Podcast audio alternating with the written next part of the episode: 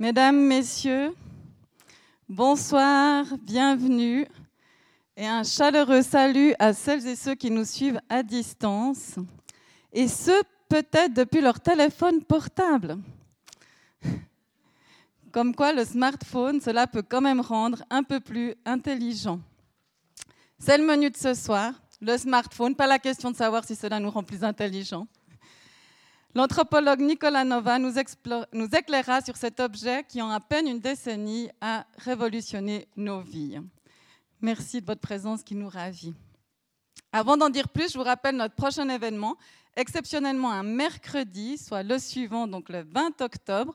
Dans le cadre de Big Bounce, nous recevrons à notre tribune une grande figure, l'historien de l'art et philosophe Georges Didi Huberman.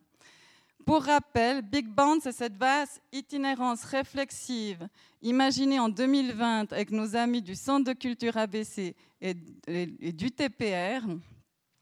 Nous voulions unir force et spécificité pour réfléchir à comment se réapproprier notre avenir, susciter plutôt le désir de se réapproprier notre avenir. Et c'est de ce désir-là que Georges Didi Huberman nous parlera en relisant la correspondance entre Marina Tsvetaeva et Rainer, Maria Rilke, donc deux grands poètes, une relation épistolaire très poétique et follement passionnée. L'exposition présentée sur nos murs nous invite aussi à réactiver un rapport plus amoureux au monde qui serait plus propice à l'action.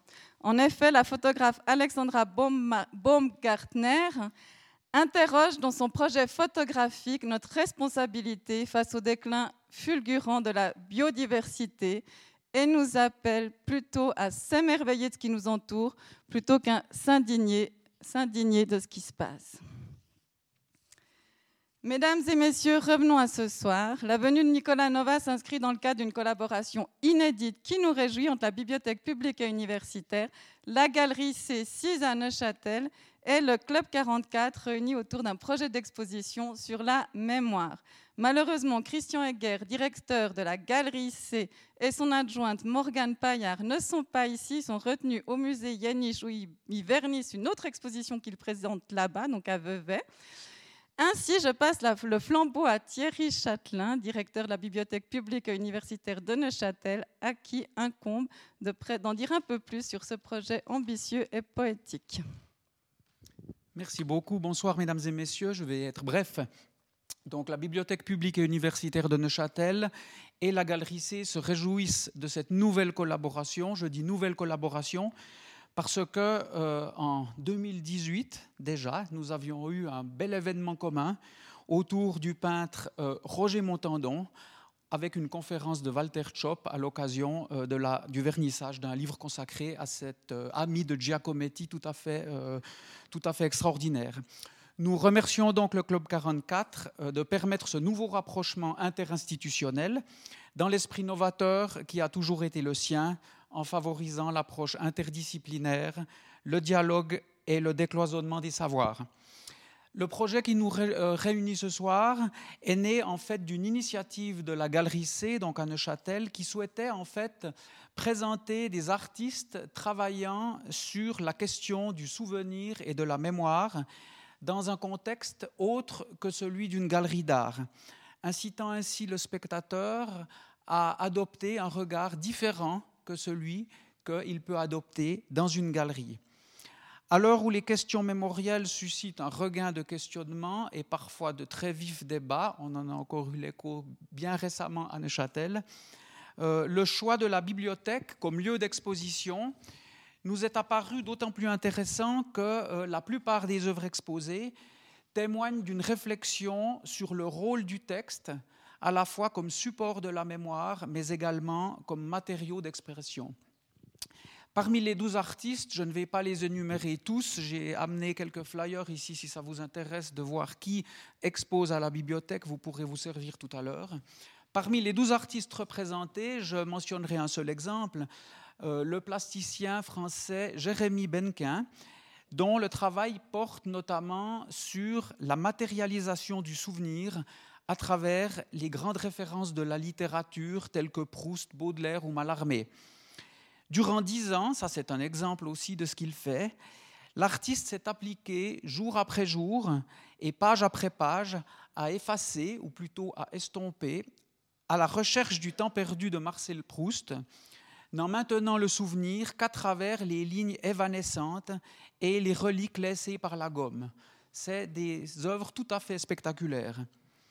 Et dans une seconde étape, il a au contraire lui-même euh, inversé la démarche en reconstituant de sa main les éléments qu'il avait précédemment gommés, soit par le texte, soit euh, sous forme de dessin.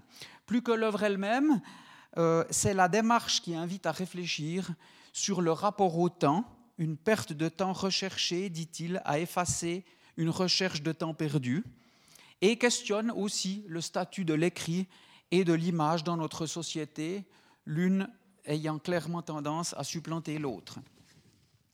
Voilà quelques-unes des pistes, mais quelques-unes seulement, qu'invite à suivre l'exposition, car le sujet de la mémoire est inépuisable. Il convoque tous les domaines et toutes les disciplines, comme en témoigne la collaboration qui nous réunit ce soir. Celle-ci se poursuit donc jusqu'au 31 décembre à la bibliothèque de Neuchâtel, et je me permets donc de vous signaler à cette occasion euh, dans ce cadre la table ronde qui se tiendra le 6 décembre à 18h30 intitulée Mémoire ou l'art d'accommoder les restes, en présence justement de Jérémy Benquin, mais également d'Octave de Barry, anthropologue et professeur à l'université de Paris Descartes, dont les recherches portent sur la construction d'une anthropologie comparée de la mémoire et du temps, et également avec Christian Heger, directeur de la Galerie C. Deux visites guidées de l'exposition auront également lieu le 18 novembre à 18h15 et le 1er décembre à 12h15. Le détail figurera sur les sites respectifs de la bibliothèque et de la galerie C. Voilà, je vous remercie de votre attention et je vous souhaite une très bonne soirée. Merci beaucoup. Merci beaucoup, Monsieur Châtelain, pour ces paroles. C'est aussi une grande joie de collaborer à nouveau avec vous. On avait déjà collaboré avec la Galerie C. Vraiment merci pour cette proposition de collaboration en plus qui a constitué l'occasion parfaite pour inviter Nicolas Novak, dont la venue me tenait très à cœur. Donc quelques mots sur vous. Vous êtes professeur à la Haute École d'Art et de Design à Genève. Vous y enseignez l'anthropologie des cultures numériques, l'ethnographie et la recherche en design. Vous êtes aussi titulaire d'un doctorat en sciences de la société de l'Université de Genève et d'un autre en informatique de l'EPFL. Cette double formation vous permet d'aborder avec un regard anthropologique original les enjeux numériques actuels. Ainsi, de votre recherche consacrée au Samsung, là j'ai un petit exemplaire, on n'a pas de stand de librairie, mais ça se trouve à Payot et ça peut se trouver partout, édité en 2020 à, la maison Metti Press. Donc c'est un, un très bel objet éditorial qui mêle texte et image. Cette enquête anthropologique est présentée sous forme de six chapitres correspondant aux fonctions principales du smartphone, cette sorte de couteau suisse technologique. Pour cette recherche, mais vous nous en parlerez, donc je fais très bref, vous avez mené une multitude d'entretiens ici et ailleurs. Hein, je pense que vous en direz plus sur, euh, avec des utilisateurs de tout type, en démultipliant les, les pratiques de terrain. Mais ce que je voulais souligner, c'est qu'il y a toujours cette intention déclarée, nuancer les propos, éviter une posture manichéiste, car les usages du smartphone sont ô, combien pluriels et souvent aujourd'hui, les analyses tendent à être plutôt simplistes et réductrices. C'est pour ça qu'on était heureux de vous recevoir ce soir. Euh, en écho à donc, cette exposition mémoire, euh, voilà, on vous a invité à parler plus particulièrement du chapitre sur la mémoire, sur comment nos téléphones s'apparentent de plus en plus à des disques durs externes, ça c'est moi qui le dis, Question, est-ce que bientôt on aura perdu toute notre capacité de stockage interne? Je fais une petite plaisanterie parce que j'avais envie de dire réponse avec vous ce soir, Monsieur Nova, mais non, justement pas. Parce que vous êtes le premier à le dire, avoir une vision d'avenir, ce n'est pas imaginer un scénario unique, je vous cite, hein, prédiction vouée à l'échec, mais c'est en donner plusieurs avec leurs conditions de réalisation.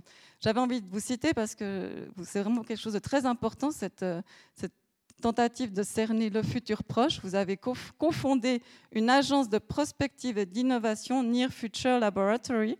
Vous vous intéressez pas seulement à la prédiction, mais aussi à comment élargir les imaginaires du futur et une ressource que vous revendiquez pour cela, l'art, la création, le design. Donc la boucle est un peu bouclée. On comprend pourquoi vous enseignez à l'école d'art. Et vous avez d'ailleurs écrit un livre là-dessus que j'ai envie de citer parmi d'autres ouvrages que vous avez rédigé, euh, écrits. Ce, titre, donc ce livre, c'est Futur, la panne des imaginaires technologiques, édité en 2014. Je ne l'ai pas lu, mais j'ai un petit peu compris. Il me semble que dans ce livre, vous critiquez des fois qu'on se réduit à la science-fiction pour essayer de lire l'avenir et que parfois elle tourne un peu en boucle. Et justement, il y avait un de ces auteurs de science-fiction à notre tribune avant l'été, donc Alain Damasio, euh, pas besoin de vous le présenter, qui dénonçait avec véhémence les usages du smartphone, ce techno, techno-cocon virtuel qui nous dévitalise, nous sépare, nous aliène. Un discours finalement aujourd'hui qui n'est presque plus subversif.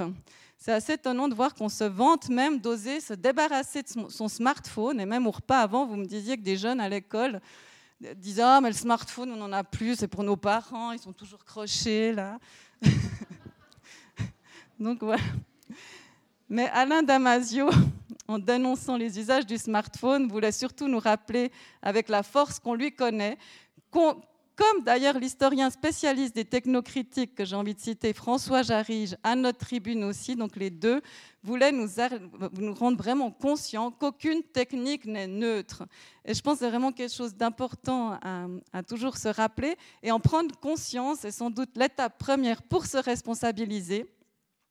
Alors si vous n'allez pas nous dire si c'est bien ou mal le smartphone, je crois que vous appelez aussi à nous responsabiliser pour que la technologie nous émancipe et non nous asservisse. Je vous laisse la parole et vous souhaite, mesdames, messieurs, une excellente soirée.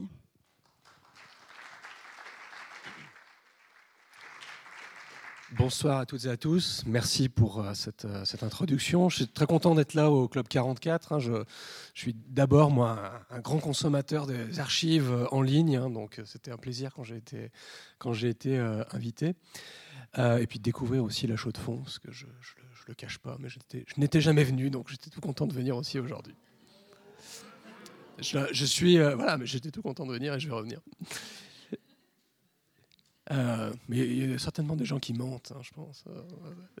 Euh, donc, et puis j'ai un smartphone avec moi, mais il est, en mode avion et c'est parce que je parle de smartphone. Je, vous rassure tout de suite, je ne vais pas regarder des, choses pendant la présentation ce soir et la discussion. Euh, donc cet objet de smartphone, hein, je pense que j'ai pas besoin d'expliquer ce que c'est. Hein. En, français, on devrait dire ordiphone d'ailleurs. Hein. Je crois que l'Académie française a, proposé ce terme. C'est pas celui que les gens utilisent, donc je resterai sur le terme euh, euh, anglophone. Donc voilà, vous m'excuserez d'avance.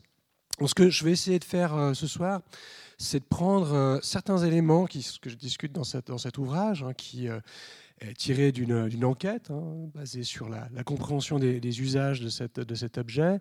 Et euh, bah, comme l'a, décrit hein, Marie-Léa, mon but, c'est pas de dire euh, est-ce qu'il faut être pour, est-ce qu'il faut être contre. Ma propre posture, je suis ni un techno-utopiste qui pense qu'il faut mettre de la technologie de partout, ni euh, quelqu'un qui se lamente en fait du changement technique à la fois parce que personnellement je ne suis pas comme ça, mais surtout parce que je fais une enquête, une, enquête de terrain. Mon travail, c'est d'aller m'immerger dans les pratiques des gens, en l'occurrence les utilisateurs et utilisatrices de cet objet, et de saisir qu'est-ce que cet objet est pour ces, personnes. Donc c'est un travail qui n'est pas une vision comme ça surplombant dans lequel je juge, mais c'est plutôt de partir en fait des usages, des pratiques, de les observer pour saisir ce qu'elle signifie.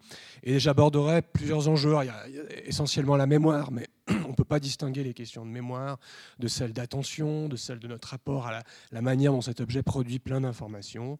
Hein, et on terminera sur la, voilà, une sorte de réponse à, la, question offerte par le titre hein, est-ce qu'il s'agit d'une forme d'augmentation, de perte ou une autre manière de reconfigurer notre rapport aux autres, à notre mémoire, à être ensemble? Mais juste avant, peut-être pour... Euh, pour revenir sur pourquoi je me suis intéressé à cet objet, c'est à la fois un peu égoïste, mais je pense que c'est bien de faire un petit retour en, arrière, parce que le, temps est passé vite hein, avec les objets numériques. Il y, a deux raisons qui m'ont amené à m'intéresser à cet objet hein, que je représente euh, ici. Euh, enfin, la première raison, hein, c'est représenté sur cette diapo, c'est la manière dont, de manière quand même extrêmement euh, rapide, cet objet on est venu à, contenir toutes sortes de fonctions qui étaient portées avant par d'autres appareils. Hein, le fait de pouvoir payer, écouter de la musique, calculer, échanger, euh, s'amuser, euh, prendre des photos avec un même objet. Euh, avant, on avait, si, on devait mettre dans les poches tous les objets qu'on utilisait à la place de, cet objet-là, c'était il n'y a pas si longtemps, bah, ça, prendrait un autre, un autre volume. Donc il y avait quelque chose, moi, qui me, quand j'ai commencé à travailler autour de 2015 sur cet objet, qui me, à la fois me fascinait et que je trouvais intéressant, c'est la façon dont un objet finalement condensait toutes sortes de fonctions. Et cette condensation de fonctions est arrivée extrêmement rapidement. Hein. Vous avez ici représenté une espèce de graphique qui montre les, les, les ventes des, euh, de différents appareils, les téléphones mobiles, les smartphones et les ordinateurs. Et on voit que le, enfin, ce, qui, ce, qui, frappe quand on voit cette espèce de courbe, c'est que, à la différence hein, des, des, ordinateurs hein, qui ont depuis euh, les années 80, euh, qui ont pris un peu de temps pour euh, être acquis. Les smartphones, ça a été, premier smartphone modèle iPhone 2007, ça a été extrêmement rapide. Donc il y avait quelque chose de, de soudain qui me semblait extrêmement intéressant d'un point de vue anthropologique, d'un objet qui s'est imposé très rapidement. Hein. Si on prend les, les courbes euh, au cours du XXe siècle, des, frigos, de, des lave-linges, des radios, des télévisions, ça n'a jamais été aussi rapide. Donc il y, avait là deux raisons, hein, condensation de toutes sortes de fonctions et cette rapidité qui m'a interpellé avec, avec les, questions suivantes. Hein. Vous voyez, les, questions extrêmement... Euh, moi, moi, je suis un, voilà, un chercheur de l'ordinaire. Ce qui m'intéresse, c'est vraiment, euh, je pars pas, euh, je suis parti à l'autre bout du monde, mais pour ce projet, mais c'est vraiment l'objet qu'on a euh, dans notre poche qui, m'a interpellé. Hein. Et les questions qui, voilà, qui, qui, suscitaient mon attention, c'était de savoir qu'est-ce que c'est que de vivre avec cet objet, comment ces, ces usages ont transformé notre rapport au monde, aux autres, à nos activités? Hein, quel, sens les, gens donnent à cet objet hein, Parce que, comme je disais tout à l'heure, il y a tous ces discours qui jugent l'objet, hein, on peut, les construire, je, ne les juge pas, mais on peut aussi laisser la parole à tout un chacun et essayer de saisir, en fait, qu'est-ce que c'est, au fond, cette espèce de, brique noire euh, rectangulaire, parallépipédique qu'on a dans nos poches et qu'on utilise à tout bout de champ.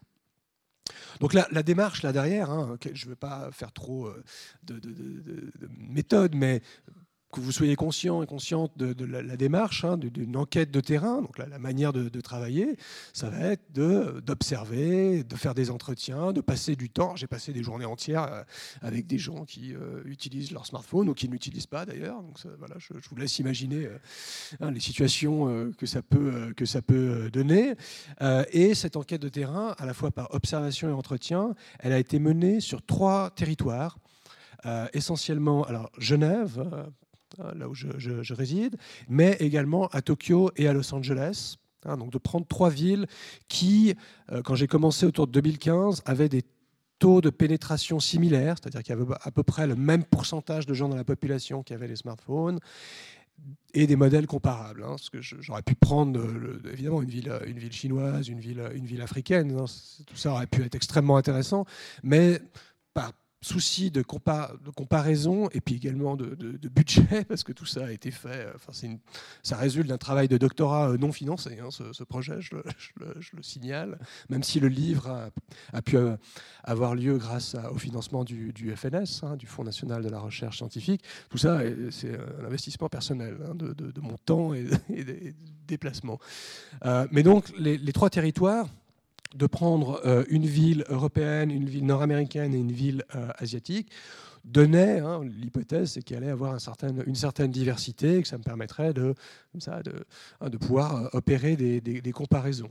Alors essentiellement, comme je disais, de l'observation et de, l'entretien, hein, et de l'observation et de l'entretien dans la vie de tous les jours, c'est-à-dire de suivre des gens pendant une après-midi, une journée, je sais pas, aller dormir chez les gens, ça j'ai pas fait, mais euh, de passer un, temps d'immersion extrêmement, euh, extrêmement long avec un certain nombre de, personnes et de faire des entretiens hein, discutant, en échangeant sur ce que les gens sont en train de faire, le sens qu'ils donnent à cet objet, les faire commenter les applications hein, qui sont euh, présentes, euh, m'expliquer comment elles sont utilisées, enfin voilà, toute la, un peu la panoplie de l'enquête de, terrain hein, qu'on fait en sociologie et, en anthropologie, euh, et qui a été combinée aussi à ce qui est les photos qui sont en bas, à une partie de l'enquête qui était dans les, lieux, les territoires, de, les endroits où sont conçus des smartphones et des applications.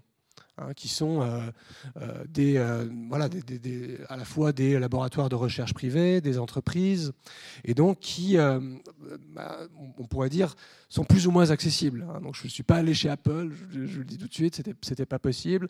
par contre, j'ai pu accéder à différents studios d'autres marques, hein, et pour comprendre du point de vue de la conception, chez les ingénieurs, les designers qui créent ces objets ou des applications sur ces objets, bah, un peu l'idéologie qui est derrière, les raisons qui les amènent à prendre telle ou telle euh, décision, hein, et de comparer ça, parce qu'évidemment, c'est des gens qui sont euh, un peu pieds et poings liés avec leurs entreprises, donc c'est pas possible de décrire tout en détail, de comparer ça aux documents qu'ils utilisent. C'est pour ça que j'ai cette photo d'une table, on voit les documents dans un studio chez, chez, Nokia à l'époque. Et le, dessin sur la droite, c'est que je me suis intéressé aux brevets. Hein. donc les brevets ce sont des, documents qui euh, permettent de protéger la propriété intellectuelle, hein, de la conception de toutes sortes de, choses hein, qui sont produites par des entreprises et qui sont accessibles. Hein, euh, soit à l'Office mondial de la propriété intellectuelle à Genève, soit en ligne, hein, parce qu'il y a toutes sortes de bases de données accessibles. Et accéder à ces contenus permet de saisir bah, les raisons de concevoir telle ou telle application, certains choix de, de, de forme, de conception. Enfin, sont explicités dans les brevets toutes sortes de décisions qui, m'intéressaient pour comprendre le point de vue de la conception. Et donc, il y a deux points de vue hein, qui sont décrits dans ce travail, dans cet ouvrage. C'est celui des utilisateurs et des utilisatrices, et puis celui de ceux qui conçoivent ces, objets. Et de les confronter était pour moi une manière bah, d'embrasser en fait les, nuances de euh, cet objet.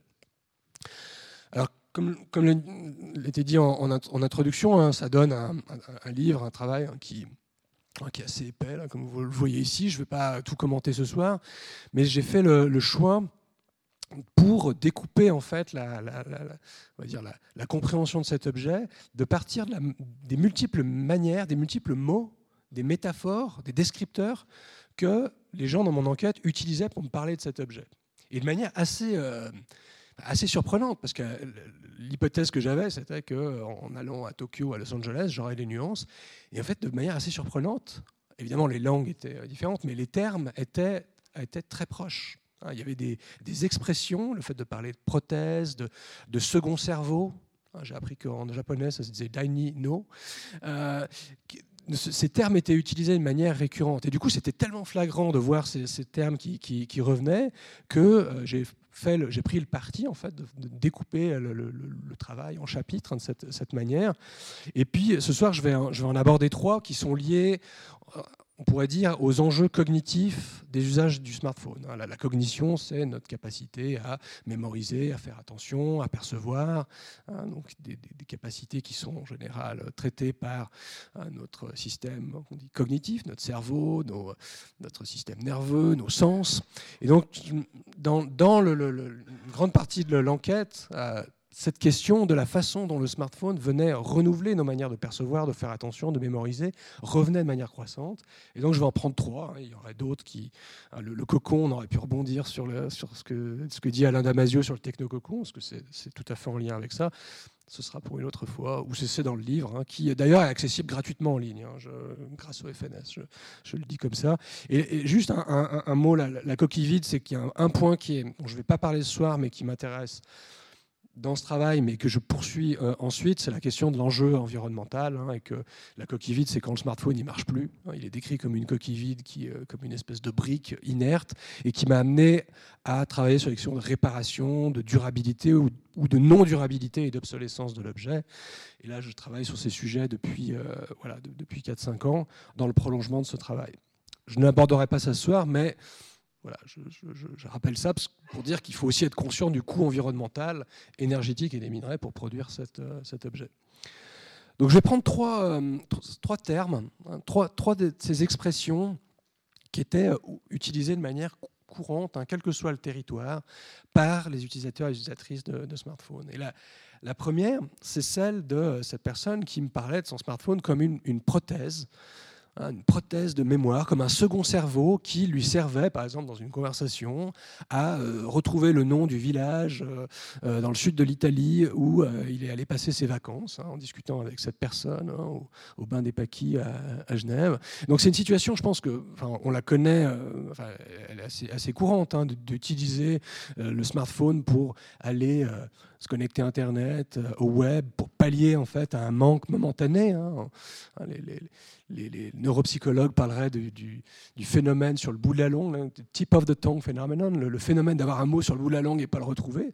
Hein, et donc, qui, bah, aujourd'hui, la, solution, c'est d'aller chercher sur Internet. Donc ça, c'est quelque chose d'extrêmement courant, et, mais qui revenait de manière tellement fréquente que de le citer euh, paraît quelque peu, euh, voilà, peu commun, mais qui fait écho aussi à la façon dont euh, les utilisateurs eux-mêmes décrivait toutes sortes de stratégies, de la manière dont cet objet était une espèce de, de réceptacle en fait à toutes sortes de, note euh, à se rappeler. Donc là, il y a cette personne qui est en train de se dicter, dicter à son smartphone, de lui rappeler de, faire quelque chose, euh, d'enregistrer hein, des, sortes de notes mentales sur euh, des choses qui, l'intéressent, d'utiliser, là c'est une personne qui, qui dessinait et qui se rappelait plus d'une forme et qui va chercher une photo sur Internet pour la, pour la dessiner. Donc il y a la question de d'utiliser l'objet pour aller chercher l'information, mais aussi d'utiliser l'objet pour venir déposer en toutes sortes d'informations, de, bribes de savoir, de, connaissances qui seront potentiellement euh, réutilisées plus tard. Et puis, il y a aussi alors, ce genre de choses que peut-être vous avez aussi, hein, c'est la, façon dont ces objets euh, sont aussi, euh, bah, nous rappellent des différentes situations du monde. Hein. le, le, fait d'avoir un espèce de rappel automatique des anniversaires.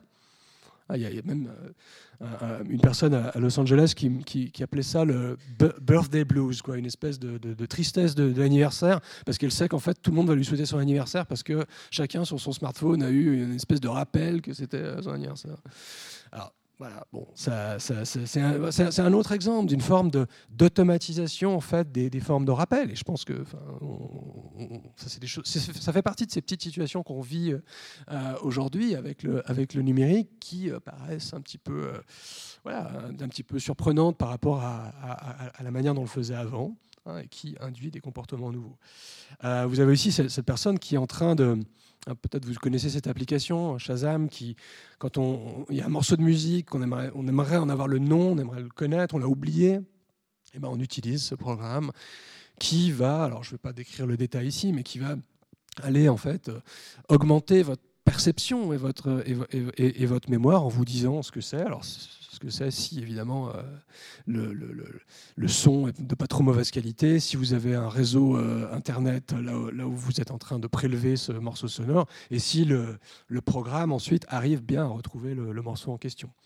Mais vous avez aussi des, voilà, enfin, des gens qui font ça sur d'autres objets. Hein. Peut-être vous avez déjà vu ça à propos de plantes, pour soit connaître, soit se rappeler le nom de telle ou telle plante, soit sur des objets ou savoir où les trouver. Enfin, je ne vais pas décrire hein, la, frénésie d'application qui permet comme ça d'augmenter sa perception et sa, mémoire, mais ça devient des choses courantes dans, cette, dans cet objet. Alors, il y a, enfin, évidemment, quand on, parle un peu de tous ces, tous ces exemples, hein, la manière dont euh, le smartphone aide à reconnaître ou se rappeler certains, certains éléments, qu'il s'agisse d'un morceau de musique ou, euh, ou un anniversaire, ou se rappeler de notes qu'on a, qu'on a mis dedans, ou de, de d'informations qu'on n'a plus en tête, hein, euh, d'une espèce d'encyclopédie et dictionnaire qu'on a sous la main tout le temps, le, calendrier, hein, l'agenda, les numéros de téléphone, tout ça est très commun. Et on peut se dire, mais qu'est-ce qu'il y a de nouveau là derrière? Qu'est-ce qui change? Parce qu'au fond, on pourrait décrire ça comme une espèce de petit carnet, hein, euh, de petit carnet qui, euh, bah, qui, est, évidemment un peu plus élaboré que ce, carnet, qui euh, bah, nécessite de l'électricité. Je pense que quand on n'a plus de batterie, on se rend compte que la mémoire, on va devoir l'utiliser différemment, ou il va falloir chipper ou prendre le téléphone de quelqu'un d'autre. Mais il y a, y a en fait une nuance importante entre un carnet qu'on a dans la poche et un smartphone. Hein. La, première, c'est que euh, une partie des informations et des données qui sont dessus, euh, même si on pense qu'ils sont euh, juste dessus, ça n'est pas le cas. Hein. Les applications de prise de notes, hein, dont parlaient les, les, utilisateurs et les utilisatrices, sont en général hébergés, hein, c'est le terme qu'on utilise, sur des serveurs, sur des ordinateurs qui sont présents ailleurs. Hein, il y a tout cette, ce terme hein, en informatique, on appelle ça le, cloud computing, l'informatique dans les nuages, qui est une manière complètement euh, dire, euh, erronée de, parler des choses. Ça donne l'impression que dans les nuages, il y a des choses qui, se, voilà, qui sont là, nébuleuses, virtuelles, alors qu'en fait, il y a voilà, là, je peux, accéder avec mon smartphone au contenu euh, sur euh, mes euh, répertoires qui sont sur un serveur j'en ai un à Genève, mais sinon à, l'autre bout du monde, tout ça ne fonctionne parce qu'il parce que y a une infrastructure, il y a de l'électricité, il y a toutes sortes de gens qui font attention à ces choses-là. Et ça signifie que notre mémoire, hein, pour le dire autrement, elle n'est pas juste dans notre calepin. On la partage avec des entreprises, on la partage avec des sociétés qui gèrent ces contenus, qui euh, peuvent y accéder sous certaines euh, conditions et qui peuvent aussi euh, bah, nous les enlever. Hein. ça, peut arriver, alors ça peut être lorsqu'il y a une panne, mais ça peut être aussi hein, pour. Il y, avait eu toute une histoire il y a quelques années avec c'est un des un de mes enquêtés qui me parlait de, du livre 1984 qu'il avait sur son, smartphone, qu'il avait acheté euh, euh, avec euh, Amazon. Et puis pour une raison X ou Y, la, Amazon l'avait supprimé de, son, de sa liste d'ouvrages qu'il avait sur son, sur son livre, dans l'application de lecture. Ce qui est quand même assez... En plus, 1984 de George Orwell. Il y avait quelque chose d'assez... ironique là, derrière. Donc il y, y, y, a une question assez, enfin, cet enjeu en fait d'une mémoire que l'on externalise un peu comme dans un calepin, mais en fait qu'on partage avec une, une, série d'entreprises qui y ont accès. Et je vous montre aussi, un, dans, mon enquête, j'ai aussi eu des, passé du temps sur les réseaux sociaux. Euh, vous avez ici une, une, une autre personne qui, qui m'expliquait euh, euh, qui me montrait un, post sur Facebook hein, qu'elle avait écrit et qui m'expliquait un problème qu'elle avait rencontré avec son, smartphone, qui était que bah, voilà, le, modèle était devenu obsolescent, il y avait eu un, problème. je ne commenterai pas le fait qu'elle utilise le fait que le, smartphone a rendu l'âme, hein, mais euh, elle, explique en fait que le smartphone ne marchait plus et, il y avait des contenus euh, très précieux pour elle, pour sa mémoire euh, familiale, liée à des photos de ses enfants, liée à des numéros de téléphone. Enfin, vous voyez, hein, je ne vais pas lire hein, les photos de la maternité, donc la manière d'exprimer l'arme, le, fait qu'elle elle est triste. Et en fait, ce qu'elle me montrait ça pour me dire, mais en, montrant, en, annonçant ça sur Facebook, ce qu'elle a fait, c'était de demander à tous ses contacts de lui renvoyer les numéros de téléphone, euh, des, photos, de reconstituer, on pourrait dire, une sorte de, de bout de mémoire qui traînait dans les appareils des autres. Hein, donc il y, a quelque chose de, d'intéressant. Là, je m'intéresse beaucoup à la façon dont les, gens euh, essayent de se réapproprier, de contourner, de, trouver leurs propres solutions par rapport à des problèmes qu'ils ou elles peuvent euh, rencontrer. Et là, bah, on voit cette, manière qui était ah, elle, enfin, ça lui est venu un peu de manière spontanée de, de, de procéder de, cette façon. Elle expliquait après qu'elle n'avait pas pu reprendre, récolter tout ce qu'elle avait perdu, mais il y avait quand même une partie qu'elle avait pu reconstituer.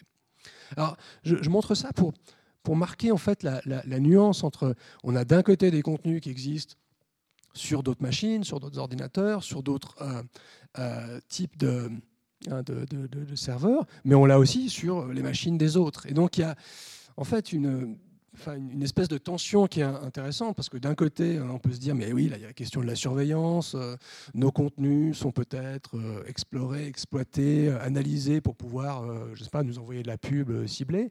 Mais d'un autre côté, il y a aussi des formes plus...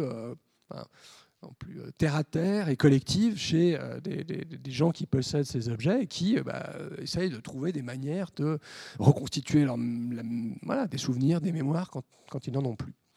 Alors, euh, cet enjeu enfin, que je, décris ici, il est, en fait, il n'est pas nouveau. En fait, hein. Si on prend l'histoire des, techniques, si on prend l'anthropologie des techniques, hein, il y a eu plusieurs moments, plusieurs travaux de recherche qui s'intéressent à la façon dont euh, bah, c'est une vision simpliste de penser que la mémoire, c'est juste ce qu'on a dans la, tête, hein, et que bah, historiquement, euh, l'écriture, la gravure, ou toutes sortes de, de, de, de formes d'externaliser en fait notre mémoire dans des objets a joué un rôle euh, important. donc là, je ne vais pas faire un cours académique là-dessus, mais il y, a beaucoup d'auteurs qui ont travaillé sur ces, sur ces questions et qui décrivent Hein, la, manière de. on a une vision peut-être un peu simpliste de décrire la mémoire juste en utilisant la métaphore voilà, du cerveau. La mémoire, c'est dans le cerveau. Mais euh, d'autres auteurs vont parler de, cognition ou de mémoire étendue euh, ou de cognition ou de mémoire distribuée. Hein, le fait de distribuer, c'est dire que c'est distribué dans les objets, dans un calepin que j'utilise avec un stylo, dans mon smartphone, dans, euh, je sais pas, un, carnet familial dans lequel on écrit toutes sortes d'informations. Hein, et donc les, auteurs en question, hein, notamment Edwin Hutchins, lui, il travaillait sur la façon dont euh, les gens qui naviguent, hein, qui naviguent avec un bateau, qui euh, euh, naviguent avec un, avion, pouvaient utiliser tout leur environnement pour à la fois mieux le percevoir, mémoriser. Donc c'est des travaux assez, assez pionniers et assez fascinants qui, dans le contexte du smartphone, en fait, prennent tout leur sens. Parce que le fait de parler de mémoire distribuée, quand on parle d'un objet, d'une boîte de chaussures dans laquelle il y a des photos, oui, là on voit un peu le, côté distribué, mais dans ce que je décrivais juste avant, c'est un niveau de distribution hein, qui est, euh, bah, qui est sous-tendu par toute une infrastructure euh, technique hein, de, serveurs ici et là, de réseaux Wi-Fi ou de réseaux 3G, 4G, 5G qui, sont connectés à mon, à mon, téléphone et qui font que bah, ça forme cette espèce de mémoire qui est distribuée dans des objets, des objets de communication, des objets de traitement de l'information, sur lequel bah, la maîtrise de l'utilisateur est euh, plus ou moins partielle, hein, et, plutôt moins que, plus, mais avec quand même des manières de euh, se réapproprier quand il y a, un problème. Donc la, façon de, hein, de, considérer ces enjeux, c'est de voir que ce caractère prothétique, c'est-à-dire d'un objet qui vient pallier ou qui vient soutenir notre, mémoire, elle est reformulée avec le numérique, elle est reformulée avec un objet comme le smartphone, à la fois en, ayant un niveau de distribution qui est euh, sans commune mesure avec auparavant, mais également avec des dimensions qui sont, je décris ici, de plus en plus cognitives. Hein, je, m'explique dans le sens où, euh, quand je vous montre par exemple ça, hein, le fait d'avoir, on se rappelle plus d'un morceau de musique on a un objet qui sert à enregistrer quelques secondes, l'envoyer sur un serveur à l'autre bout du monde pour qu'un programme nous dise ce que c'est, bah, on est plus que dans la mémoire, on est dans une espèce de perception euh, augmentée qui bah, nous fait euh, prendre conscience ou attention. Enfin, ça vient augmenter en ça vient reconfigurer notre manière de faire attention euh, au monde. Ah, là, c'est l'exemple de la musique, mais moi, je, suis souvent en montagne le week-end, et puis je, ne me rappelle plus tellement de mes cours de botanique, hein, ou, ou, avec les champignons, je suis pas non plus très expert. Je, suis fasciné de la manière dont depuis que j'ai certaines applications euh, sur, le smartphone, ça me fait redécouvrir en fait, un monde auparavant, j'aurais pris une photo, peut-être j'aurais prélevé euh, quelques feuilles et puis je les aurais comparées avec mon petit guide euh, de, naturaliste.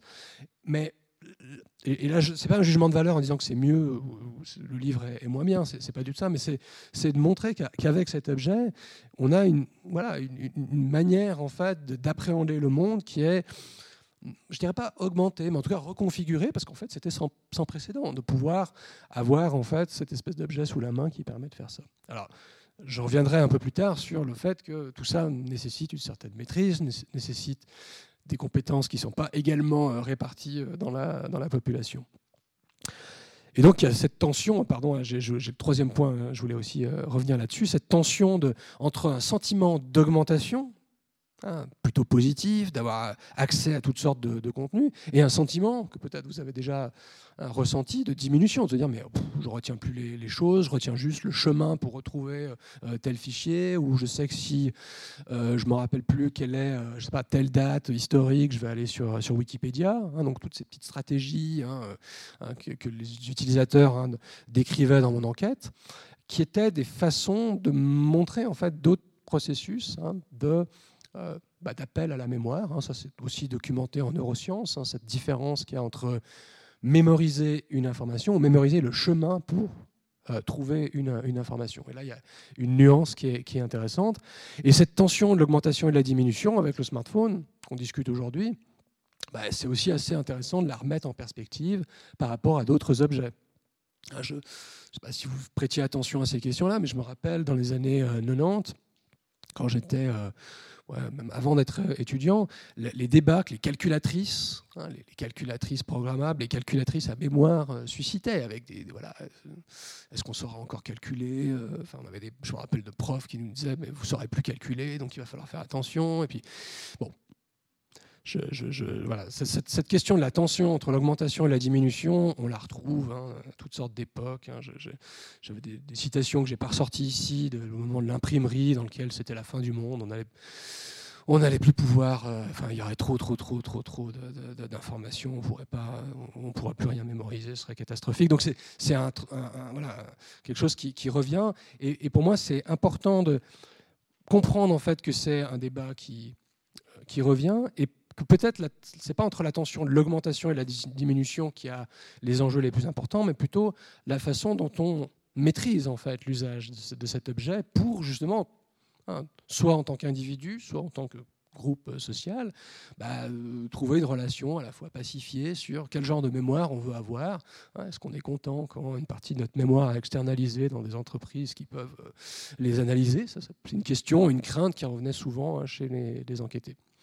J'y reviens en conclusion. Je passe à un, deuxième, point qui est moins lié à la mémoire, mais qui l'est quand même, hein, qui, est, celui de l'usage euh, compulsif, hein, cet usage en fait répété euh, qui est fait de, l'objet euh, smartphone, hein, décrit par mes enquêtés comme une laisse, hein, leash en anglais, laisse en français, en japonais je ne me souviens plus le, terme, vous, m'excuserez, et la, façon dont cette espèce de, de, cette personne me disait voilà c'est une espèce de laisse, une file à ma, patte, je, le, tiens en laisse, mais j'ai l'impression que c'est lui qui me tient en laisse. Voilà le, genre de propos qui, qui, était, donné hein, euh, et qui est une laisse euh, pas juste euh, métaphorique, hein, parce que ça peut être aussi avec un euh, une espèce de dragon dans lequel elle met sa main pour tenir son, smartphone.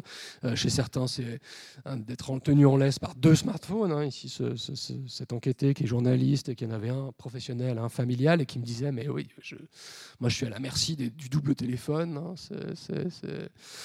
il, a plutôt l'air de s'en plaindre, alors qu'en fait, c'était essentiel pour son travail, pour rechercher l'information. Euh, le, smartphone qui est à portée de main, mais qui est aussi à portée de voix, hein, le fait de pouvoir euh, parler à cette espèce d'assistant ou assistante hein, pour poser des questions. Hein, euh, rappel de table de multiplication, ça, je, l'ai vu euh, fréquemment. rappel de, je sais pas, je dois faire cuire des œufs, combien de temps Enfin, des, choses assez, assez, assez, assez anecdotiques et curieuses. la façon dont un objet à qui on parle ou que l'on saisit fréquemment est voilà, aussi support de mémoire. Et donc là, je, prends un peu de, recul, je parle moins de questions de mémoire, mais plutôt de comprendre en fait ce sentiment hein, que peut-être hein, certains ou certains d'entre vous ont d'un objet euh, bah, qu'on a en permanence dans la main ou que vous voyez en permanence dans la main euh, euh, des, des, utilisateurs et des utilisatrices qui bah, suscite beaucoup de débats, d'attention, de, controverses autour de questions d'usage euh, dit euh, addictif. Et donc là, c'est intéressant justement d'aller euh, faire ce, double mouvement de, de, comprendre au travers des, hein, des propos des enquêtés comment ça se croise, comment ça se confronte avec la façon dont les gens qui conçoivent ces objets les ont pensés. Hein, et donc là, un point qui est assez flagrant, moi, qui me, dans mes entretiens ou dans les brevets ou dans les discours des concepteurs de, smartphones, la, matérialité de l'objet, la manière dont cet objet a été pensé dans ses formes, a été pensé explicitement pour pouvoir le saisir rapidement. Ah, vous voyez, il y a, des. Alors, ça, j'ai pas pu faire des entretiens chez Apple, comme je disais tout à l'heure, mais il y a des, designers d'Apple hein, et des, gens placés chez Apple qui en ont parlé au moment de la sortie de l'iPhone, qui expliquaient que la forme rectangulaire venait de la forme des batteries, euh, qu'un des objets euh, qu'on sort rapidement de sa poche qui les intéressait, c'était le paquet de cigarettes, qui était le paquet euh, voilà, qui, qu'on permet de sortir rapidement. Donc il y a quand même une analogie qui est assez, euh, assez phénoménale quand même, qui est, qui, est, qui, est, qui est, faite de cette manière. Et avec le temps, le fait de le rendre le plus fin possible et qui tienne dans, dans, dans la main sans le faire grossir, mais trop, sans que l'écran soit trop gros, pour pouvoir l'avoir toujours à la main, était décrit comme forcément pertinent. Donc il y a une décision consciente d'avoir cet objet facilement, facilement accessible, hein, qui amène forcément à l'utiliser. Bah, le saisir fréquemment. Et puis, si vous repensez à ce, diagramme que je montrais tout à l'heure, hein, qui était de montrer comment le, smartphone en fait condense ou encapsule toutes sortes de fonctions qui étaient avant portées par d'autres objets, bah, évidemment, là, il y a un côté un peu évident que si euh, on a un seul objet qui permet de payer, euh, de lire le journal, de communiquer, euh, de s'amuser, de regarder une vidéo, forcément, par la, force des choses, on l'utilise beaucoup plus fréquemment qu'une clé, qu'une carte bancaire ou qu'un appareil photo. Donc, il y a là derrière, en fait, hein, et c'est pas excuser en fait les usages compulsifs, mais il y a effectivement le, fait de faire converger toutes ces fonctions qui amènent à cela.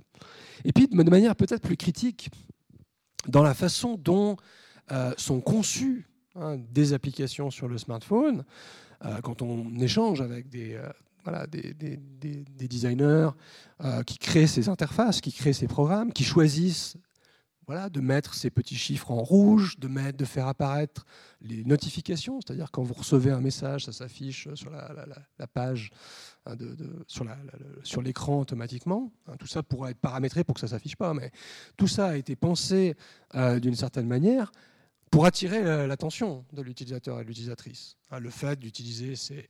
Je vous rassure, hein, je n'ai pas 134 000, 539 000 emails non lus. Hein, c'est juste, les laissais sur le serveur et du coup, les chiffres augmentaient. Euh, euh, sinon, je ne serais pas là. Euh, mais, mais, donc, ça, c'est des choix qui ont été faits de manière extrêmement consciente, en fait, pour attirer l'attention, pour rappeler en fait à l'utilisateur qu'il y a un phénomène qui peut être urgent de consulter un nouveau message, une mise à jour à faire, euh, euh, je ne sais pas, des, nouvelles applications à télécharger, des nouveaux podcasts, euh, peut-être de Club 44 à, télécharger, etc., etc. Donc ça, ça et ça, ça n'a pas été pensé par les gens qui font les podcasts en question, mais ceux qui ont pensé l'application qui est sur un, smartphone comme un iPhone ou d'autres modèles. Et ça, ce, ce, à la base, ça partait d'une intention qui n'était pas forcément euh, malsaine. Hein. Euh, par exemple, hein, de, mettre une sonnerie au téléphone. À l'époque, on avait les bons vieux téléphones euh, fixes. Ça partait pas d'une intention malsaine non plus. D'attirer notre attention quand quelqu'un nous appelle, bah, ça paraît plutôt légitime hein, pour, y répondre.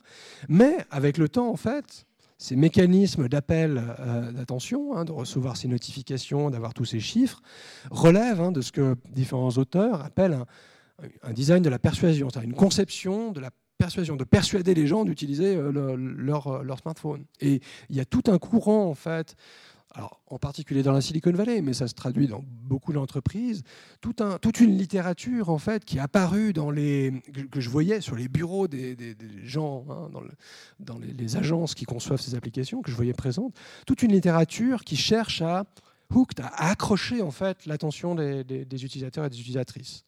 Ah, euh, le livre du milieu là, de Nir Eyal, c'est un, designer, un, programmeur d'applications qui euh, enfin, on ne voit pas bien le sous-titre, c'est euh, comment, comment construire des produits qui permettent de former des habitudes. Hein, c'est-à-dire, en gros, comment on fait en sorte que les gens bah, utilisent beaucoup, fréquemment, leurs objets comme le, smartphone. Après, il a écrit un livre euh, horrifié où il, comprend que ce qu'il explique là-dedans est catastrophique. Mais ce qu'il explique là derrière, euh, je ne vais pas pouvoir commenter tout le détail. Ça, c'est des, documents qu'il y avait dans les, hein, dans les studios de conception hein, que j'ai visités.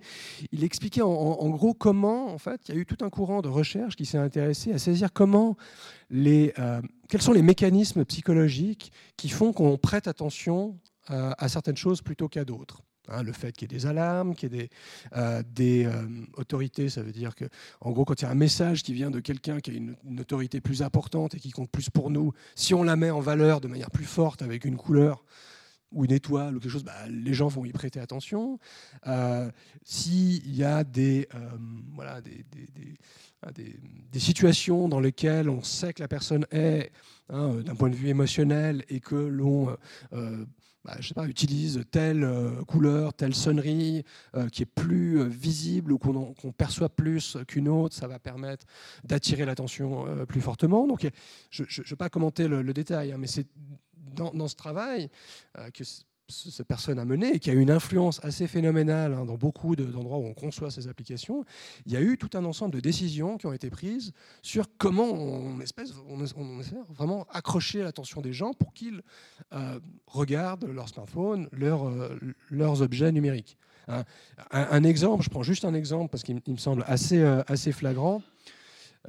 qui date de l'époque où j'avais encore Facebook sur mon smartphone à une époque, j'avais enlevé les notifications sur Facebook sur mon smartphone. C'est-à-dire euh, de, faire en sorte que quand quelqu'un m'envoie des messages, commente, euh, je, ne vois plus rien. Et il n'y avait pas moins de trois moments dans les usages de Facebook pour me rappeler à l'ordre. Hein. Euh, s'il vous plaît, mettez les notifications du smartphone. Vous voulez vraiment continuer sans les notifications euh, Enfin voilà, avec des signaux en rouge. Il y avait toutes sortes de mécanismes qui, euh, moi j'avais l'impression d'avoir quelqu'un qui me faisait la morale, hein, qui me disait mais tu ne veux pas utiliser euh, Facebook comme il faut l'utiliser, avec des messages. Tu ne veux pas être au courant de quand il y a les anniversaires, quand tu as les notifications, etc., etc. Et donc, alors ça, ça, je prends un exemple personnel, mais qui, qui, qui revenait très souvent hein, dans l'enquête que, j'ai menée, soit auprès des concepteurs qui expliquaient bah, tous ces petits mécanismes pour euh, accrocher, soit auprès d'utilisateurs et d'utilisatrices qui s'en plaignaient en me disant Mais moi, ça, m'insupporte ces trucs-là. Euh, quand je marche dans la rue, je me mets toujours mon smartphone en mode avion euh, dans ma poche parce que si je marche, je ne peux pas téléphoner parce qu'il y a du bruit ambiant, ou j'ai pas envie de recevoir des, euh, notifications. Et puis d'autres qui me disaient, ah, mais moi, j'arrive pas à m'en passer, euh, je, sens qu'il faut que je réponde vite. Vous voyez toutes ces tensions un peu contemporaines d'attirer l'attention et venir en fait bousculer hein, notre, euh, notre cognition. ça, c'est un autre. En fait, ça, c'est un autre livre aussi qui était fréquemment présent dans ces, dans ces studios de conception.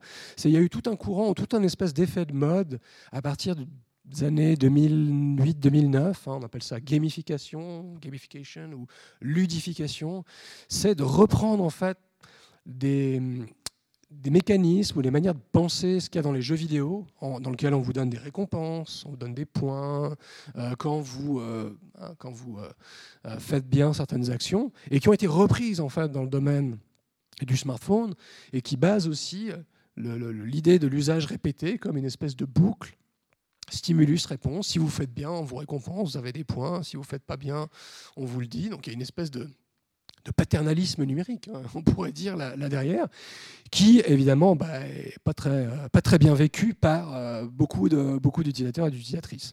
Donc ces, dispositifs de captation de l'attention, hein, qui ont, aussi un, rôle sur la mémoire, euh, ils sont présents, ils sont conçus de manière explicite par certains acteurs du, du numérique, et il rappelle en fait, hein, il crée cette, espèce de sentiment hein, je m'excuse pour le terme en anglais, mais d'une espèce d'avoir sans cesse conscience en fait, de manière permanente, de changements dans notre environnement, hein, de, voir euh, que, je sais pas, sur des applications comme WhatsApp, vous pouvez être au courant si quelqu'un a bien vu, lu, reçu le, le message, ce qui n'était pas le cas avant quand vous envoyez un, un email, euh, par, exemple.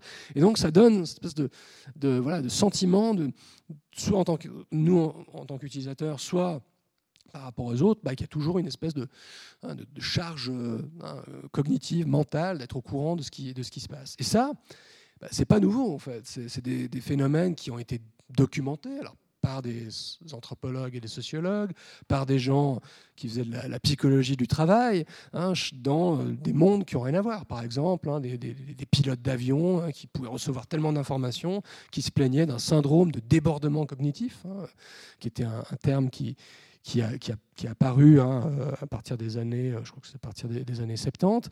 Et on a l'impression avec le smartphone que finalement on est tous devenus des, sortes de pilotes d'avion qui, qui, recevons des quantités phénoménales de stimulus, d'informations. Hein, euh, vous, voyez juste toutes ces petites icônes rouges en fait.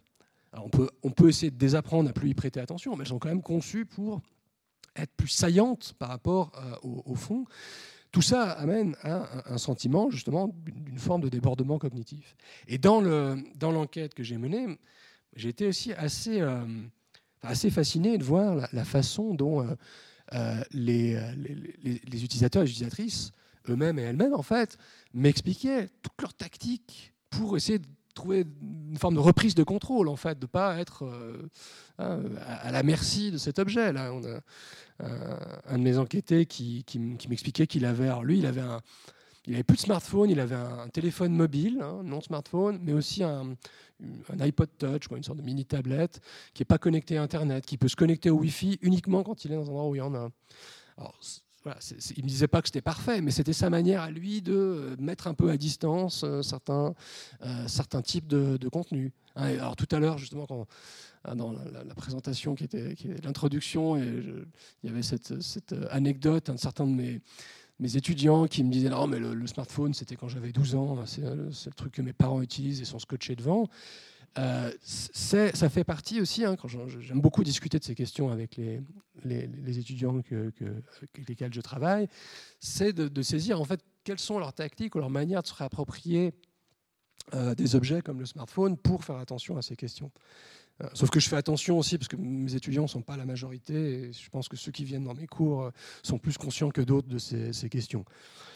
mais le point là, derrière, c'est de montrer qu'il euh, y a un, sentiment de, problème chez les utilisateurs et utilisatrices hein, que j'ai rencontrés à Genève, Tokyo et Los Angeles, et qu'ils ou elles, dans leur coin, et rarement collectivement, essayent de, bah, contrer en fait. Hein. Euh, il y, a toutes sortes d'initiatives euh, d'ailleurs hein, de, personnes qui sont moi j'appelle ça des, pompiers pyromanes, hein, parce que c'est des, personnes qui étaient dans des entreprises de la Silicon Valley qui maintenant en fait comprennent qu'elles sont peut-être allées trop loin et elles essayent de fournir des moyens de faire attention à ça. Alors on pourrait dire mieux vaut tard que jamais, mais bon c'est un peu, euh, c'est un peu ironique. Moi je suis moins intéressé par ce qu'en font les designers, plutôt par comment en fait au quotidien toutes sortes de gens bah, développent leur propre tactique, leur propre manière de faire pour justement euh, tenir à distance ces, appels, en fait, ces notifications euh, euh, permanentes et qui se traduisent, hein, c'est un peu une digression par rapport à, ce travail-là, mais j'ai mené tout un autre travail sur les boutiques de réparation à, Lausanne, Genève et Zurich, de réparation de smartphones, quand les smartphones sont cassés. L'écran est cassé, un bouton ne marche pas, mais aussi des gens qui vont dans ces boutiques pour demander des, conseils sur comment mieux utiliser son smartphone, comment le, reparamétrer, comment ne plus recevoir de notifications.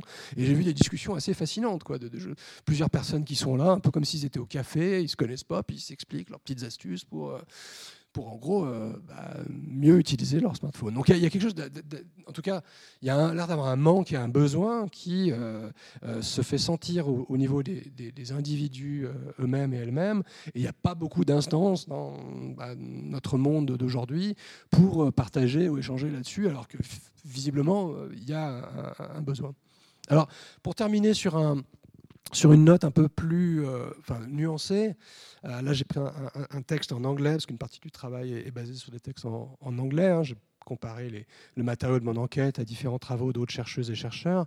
Et il y a tout un débat, en fait, euh, à la fois dans les sciences cognitives, hein, en psychologie, en neurosciences, et aussi en anthropologie, en sociologie, de se dire, mais est-ce que en fait, ce mode de partage de l'attention euh, est si négatif que ça. Et donc, il y, a, des travaux, et je pense notamment ici à, Catherine Hales, qui est, une chercheuse qui avait écrit cet article il y a plusieurs années, dans lequel elle essayait de bah, nous rendre attentifs au fait que certes, cette espèce d'attention fragmentée, d'être, d'utiliser de manière compulsive euh, des objets comme le smartphone pouvait être problématique dans, certains cas, mais que c'était peut-être un autre mode attentionnel. Peut-être on, on, avait deux modes attentionnels, un mode profond, lecture profonde, on ne fait qu'une tâche, et un autre beaucoup plus fragmenté, et que peut-être dans les sociétés d'aujourd'hui, du fait de la fragmentation des tâches, du fait des activités qui sont menées, euh, du fait de la façon dont certaines valeurs sont privilégiées dans la société, il fallait pouvoir maîtriser les deux. Et donc la, la, question derrière, c'est pas de dire est-ce que euh, avoir son attention sans cesse fragmentée, euh, c'est bien ou c'est mal,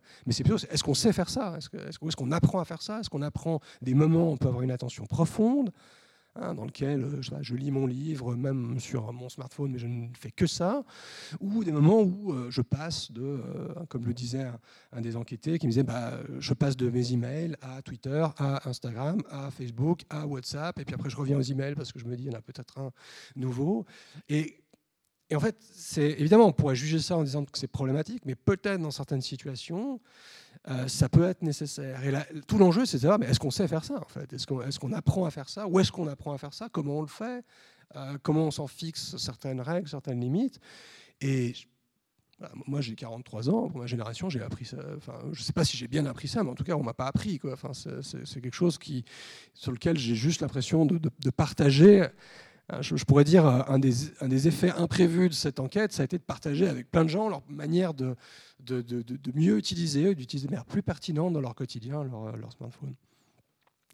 Et je vais terminer sur un dernier, point qui est lié à des enjeux euh, aussi euh, cognitifs. C'est le terme de miroir hein, qui, revenait souvent, hein, qui est comme cet utilisateur japonais, hein, vraiment le miroir au pied de la lettre. il est en train de se recoiffer euh, avec son, smartphone. je ne vais pas parler de selfie, mais plutôt le, miroir comme et peut-être vous connaissez ces applications de mesure de soi, on appelle ça self-tracking.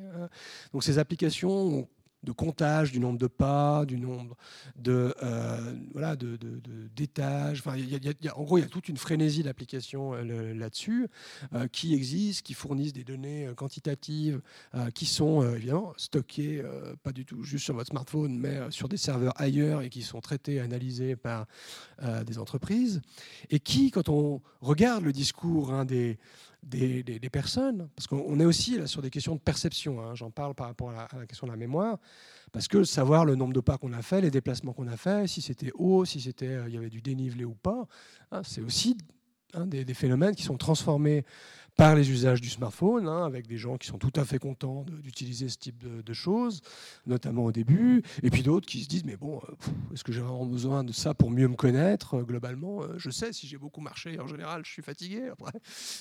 et donc, il y a, là, je vous montre différentes citations qui témoignent en fait de, de tensions en fait, qui, qui, qui, sont extrêmement présentes quand on fait discourir les utilisateurs de smartphones sur ces questions.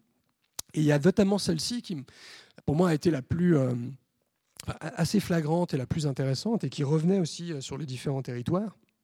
C'est un, utilisateur qui, euh, qui était très, très énervé en fait par les moments où ces applications en fait qui étaient strictement du nombre de pas venir voilà vous rappeler en fait ou vous faire connaître le nombre de pas que vous avez fait, le dénivelé et qui il y a eu ce mouvement de tournant où c'était plus juste ça, c'était aussi vous fournir des conseils.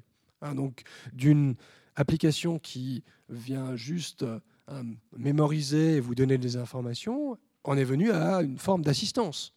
Ah, si vous avez déjà vu des Apple Watch, hein, donc ces montres connectées qui demandent aux gens de se lever parce que ça fait deux heures que la personne est assise, euh, voilà, lui, ça l'énervait particulièrement hein, d'avoir cette espèce de, est-ce qu'il faut dire ange gardien ou une espèce de, petit démon hein, qui, vient, vous, euh, qui, vient vous, proposer des, conseils En tout cas, lui, ça l'insupportait et il n'était absolument euh, pas le seul hein, chez, mes, enquêtés. Et euh, là-dessus, il y a, hein, là aussi, en fait, c'est pas une, nouveauté, le fait de d'avoir des outils pour se mesurer, pour compter. Enfin, on n'a pas attendu le smartphone pour compter le nombre de pas qu'on faisait. Hein. Il y avait toutes sortes de, podomètres ou d'outils qui servaient à faire ça auparavant. Il y a aussi des gens qui font des listes de toutes sortes de choses. Euh, bon, cette, espèce de logique réflexive, c'est-à-dire de garder un peu de réflexivité par rapport à comment on est, c'est quelque chose qui est apparu avec la, modernité hein, scientifique, mais la nuance avec un objet comme le smartphone aujourd'hui, et les montres connectées notamment, c'est que c'est plus juste de se connaître, la promesse est plus juste d'une mesure de soi pour se connaître, pour mémoriser euh, certaines choses, c'est aussi de nous assister. Et ça, hein, ça, moi, je trouve extrêmement intéressant, ce que le, et, effrayant, enfin, je ne suis pas d'accord avec ça en tant qu'utilisateur, mais extrêmement intéressant dans le sens où le téléphone mobile, Hein, en anthropologie ou en sociologie, a été décrit jusque dans les années 2000 comme un objet de relation aux autres. Et il y a un auteur qui s'appelle Francis Jorge-Berry qui disait ce n'est pas un guide comportemental. Le smartphone reste un objet de relation aux autres. Et là, avec ces fonctions en fait d'assistance, bah, on voit que ça devient une forme de guide comportemental. Quand vous avez un objet qui vous fait des suggestions, alors ça peut être des morceaux de musique, pourquoi pas, mais ça peut être aussi de vous lever. Ça peut être aussi, là, comme cette citation que j'ai extraite du, Financial Times, dans lequel une compagnie d'assurance se disait, mais imaginez, hein, on a l'impression que la personne qui propose ça est tout à fait enthousiaste, imaginez que le téléphone puisse détecter que vous allez arriver à un endroit où vous pourriez glisser parce qu'il y a du verglas, eh ben, on pourrait euh, automatiquement augmenter votre police d'assurance. Euh, voilà, des, choses qui, paraissent euh, extrêmement, extrêmement problématiques. En tout cas, au regard, hein, dans, le regard des, enquêtés, hein, dans l'enquête que, que j'ai menée, c'était perçu comme problématique avec cette tension du contrôle et de la perte de contrôle. Du contrôle parce qu'il y avait un côté il y a peut-être un côté plaisant en fait à avoir un objet qui nous permette d'accéder à toutes sortes d'informations, à toutes sortes de contenus sur soi, sur les autres, sur le monde. Mais euh, en même temps, euh, on a l'impression que pour obtenir cette forme de contrôle, il faut en céder un petit peu à, d'autres gens qui, euh, bah, visiblement, ont des intentions qui sont plus, plutôt, plutôt mercantiles. Donc cette, cette, tension, elle est, elle est fondamentale. Alors, je pourrais continuer des heures hein, là-dessus. Ce, que, je voudrais faire, c'est plutôt en, conclusion de, revenir sur quelques points qui me semblent au croisement ces, enjeux à la fois liés à des questions de mémoire, d'attention, de, hein, connaissance de, soi et, du monde, en disant que globalement, le smartphone, hein, il y a évidemment un héritage des objets passés, j'ai parlé du calepin, euh, des polomètres, mais il y a globalement aussi une espèce de reconfiguration de l'être dans le monde.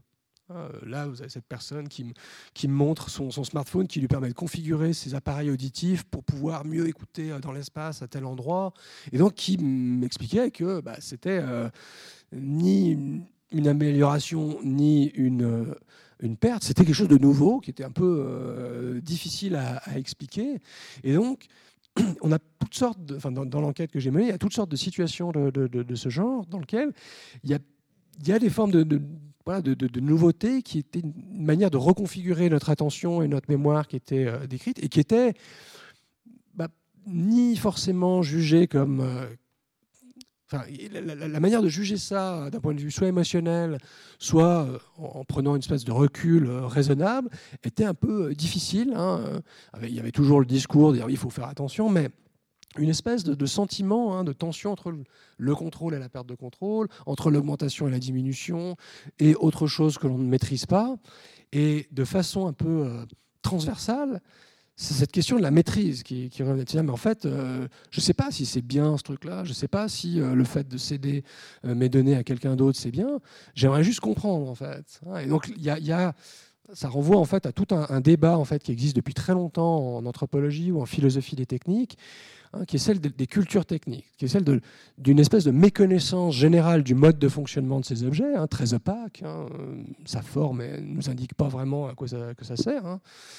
Euh, et qui fait que le, manque de compréhension du, mode de fonctionnement amène aussi à, une sorte de doute, surtout quand c'est des sociétés à l'autre bout du monde ou qui peuvent avoir des velléités de, surveillance, de, traitement de l'information, de publicité, d'être un peu désarmé. La question de la compétence, d'un minimum de compétences techniques, non pas de savoir programmer un smartphone, mais de connaître son mode de fonctionnement et comment hein, la, métaphore de la domestication est intéressante là, derrière.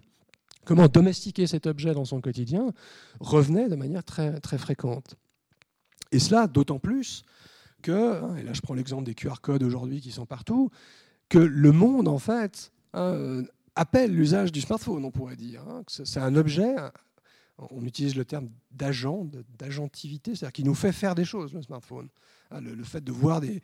je pense qu'il y a dix ans, euh, on utilisait beaucoup moins ces, espèces de, de formes, on dirait des sortes de petits mots croisés euh, d'ailleurs, euh, qui sont là pour appeler en fait notre, usage. il me semble qu'avec la, situation sanitaire, hein, ça a renforcé ces, usages. Je ne juge pas ça forcément de manière euh, catastrophique ou négative, mais je, trouve assez... Euh, enfin, ça, m'interpelle de voir comment euh, hein, le, smartphone, qui était un objet qui était utilisé de manière par rapport à une intention que l'on peut avoir en tant qu'individu, aujourd'hui un objet qu'on utilise aussi par réaction avec le monde qui nous demande de scanner euh, pour pouvoir, euh, je ne sais pas, euh, je ne parlerai même pas du certificat Covid, mais des, situations de commander quelque chose, de accéder à tel ou tel contenu. Des restaurants où il n'y a pas de menu, il faut utiliser ce, ce genre de choses. Ça, voilà, c'est un changement. Mon rôle n'est pas de, juger ici, mais c'est un, changement de voir comment on a un, objet dans la poche qui sert bah, d'intermédiation avec le, monde. Et l'intermédiation avec le monde dans lequel euh, il y a une forme de surveillance qui apparaît. Ah, ça, c'est à Genève, cette espèce de, photo, que enfin, de télescopage assez fascinant d'une pub de Swisscom où on voit la façon dont le smartphone est décrit comme l'objet. Euh, Hein, de, liberté à travers toutes sortes de fonctions. Et puis la date du pilier, hein, c'était 1984, hein, donc ça renvoie à George Orwell. Et qui, moi, quand je l'ai vu, c'est un peu peut-être mon regard qui est un peu euh, orienté, c'est que je me disais, mais que le, prix à payer de cette euh, liberté et de toutes ces, formes, euh, d'avoir dans un objet des, la, la, convergence de toutes sortes d'autres objets, le prix à payer, bah, c'est le, fait d'être surveillé, d'avoir ces contenus qui sont analysés, et qui était en tout cas une, anxiété et, un, enjeu qui revenait fréquemment dans, euh, l'enquête que, j'ai menée. Et puis, dernier point pour, terminer, c'est le, fait de voir les smartphones comme un objet, j'appelais objet signal, c'est-à-dire qu'une grande partie des relations que l'on a avec le monde, que l'on conçoit avec le smartphone, bah, aujourd'hui intéresse aussi beaucoup de gens qui conçoivent des voitures, des assistants connectés, des frigos, euh, toutes sortes d'objets dans lesquels il y a une frénésie de mettre de l'informatique et de la communication, et que bien comprendre le smartphone ou bien maîtriser les usages du smartphone, c'est une manière aussi de saisir comment on pourra euh, domestiquer ou tenir à distance euh, des objets dans le monde qui ont une grande heureusement ou malheureusement, ça je ne jugerai pas, d'avoir des compétences ou des, capacités similaires à un smartphone. Moi, personnellement, je suis totalement. Euh, le frigo intelligent, euh, connecté, c'est un des flops récurrents de l'innovation. C'est quelque chose sur lequel je ne suis pas du tout utilisateur et compte. Mais il y, a une espèce hein, de, de, mouvement, en tout cas dans le monde des entreprises technologiques, de vouloir absolument nous mettre du, ce que font les smartphones dans tous les objets, d'où l'importance de, bah, de, le maîtriser, de comprendre comment euh, euh, domestiquer cet objet. Et ça renvoie, peut-être le dernier mot, sur le point ou le transversal à tout ce que je décris ici, qui est celui de l'inégalité de maîtrise de ces objets, euh, dans des inégalités qui sont à la fois sociales, de genre, hein, de classe socio-professionnelle, de, de, territoire, et la liberté que l'on peut avoir avec cet objet n'est absolument pas, n'est absolument pas équitablement euh, répartie. Et donc, moi, un des points qui m'interpelle, c'est de dire, mais comment, enfin, qu'est-ce que c'est Comment on apprend à domestiquer ces objets, sachant que hein, si on prend d'autres objets techniques hein, qui ont, changé, eu un, changement dans le monde, hein, l'automobile en particulier, les sociétés euh, contemporaines ont mis un certain temps à construire des dispositifs qui peuvent être techniques, la ceinture de sécurité, des dispositifs euh, collectifs, de la signalétique, euh, des pratiques sociales, pour mieux les utiliser. Et évidemment, avec le smartphone, qui est un objet encore récent, 2007, hein, ben, on n'a pas encore tout ça. Donc, c'est des choses qui euh, se mettent en place et qui sont extrêmement importantes à, à saisir. Voilà, je vous remercie.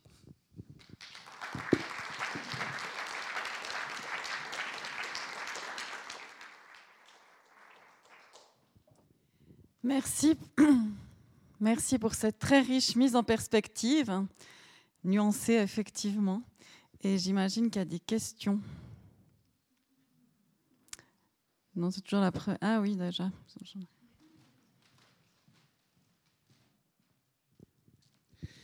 Merci beaucoup pour votre conférence passionnante. J'ai une question qui me travaille parce que personnellement, si j'utilise mon iPhone, par exemple, pour reconnaître des fleurs ou des montagnes, j'ai l'impression de gagner du temps. C'est-à-dire que vous n'avez pas du tout parlé de cette notion-là. Est-ce que finalement, le fait d'utiliser l'iPhone, dans, dans l'enquête que vous avez faite, a permis aux gens de dire je gagnais du temps pour m'épanouir autrement oui, la, question du temps, elle, revenait, euh, elle revenait souvent, à la fois dans mon travail, mais enfin, il y, a eu toutes sortes de, travaux, soit en anthropologie, soit en sociologie, sur ces questions. Alors, c'était, c'était souvent décrit sur le modèle du j'ai l'impression que ça me permet de gagner du temps. Alors, pour ce que vous décrivez, mais aussi, je sais pas, l'application CFF par rapport à faire la queue, toutes sortes de choses. Et c'était immédiatement décrit sur ça me fait gagner du temps, mais il y a des moments, j'ai l'impression que c'est un gouffre temporel où il s'est passé une heure et je ne sais pas du tout ce que j'ai fait. Comme une espèce de, de, de, de voilà, de, rapport un peu dialectique, d'une ouais, en fait, on, on, en gagne, mais on en perd en même temps, et on ne sait pas trop comment on maîtrise l'un ou l'autre, en fait. Et, et c'est moi, c'est ces moments de tension que je trouve intéressants, qui sont finalement très, très, très humains, et qui euh, étaient très rarement, en tout cas, j'ai vu très rarement des enquêtés qui me, disaient, mais enfin, il y avait une minorité, parce que tout le monde ne l'utilise pas de la même manière, une minorité qui me disait, mais moi, je me suis fixé des, règles extrêmement strictes, il y a certaines applications que je ne mets pas parce que j'ai constaté que je perdais trop de temps. J'ai vu des gens quand même qui des pratiques euh, folles, enfin folles, pas, par rapport à la norme, quoi. Des gens qui me disaient, mais moi, j'ai plus le Wi-Fi chez moi, euh, euh, j'ai plus d'abonnement téléphonique, j'ai juste le, le Wi-Fi sur mon smartphone pour que je l'utilise au travail et les endroits où il y a du Wi-Fi parce que je veux reprendre du temps. Puis en fait, je l'ai fait trois mois, mais ça ne marche pas. Donc c'était globalement ça, exigeait une espèce de maîtrise de soi, une espèce de je sais pas, d'ascétisme ou de, je sais pas comment on pourrait dire, qui, euh, qui, était très, très inégalement réparti, d'autant plus qu'il y a une attente sociale de rapidité sur la réponse aux messages, sur euh, euh, bah, le fait de d'utiliser ça pour des applications utilitaires, pour commander à manger ou, prendre le train. voilà. Donc, le fait que cohabitent dans le même objet des applications de productivité et d'autres qui sont plutôt, euh, voilà, qui peuvent être même relevées d'une forme de poésie, euh, euh, de comprendre le monde, font que s'entrechoquent en fait différentes logiques qui sont très difficiles, en tout cas chez les enquêtés qui ont discuté avec moi, d'arriver à trouver des, solutions parce que ça, ça, arrivait à devoir prendre des, mesures plus drastiques, hein, comme il le disait.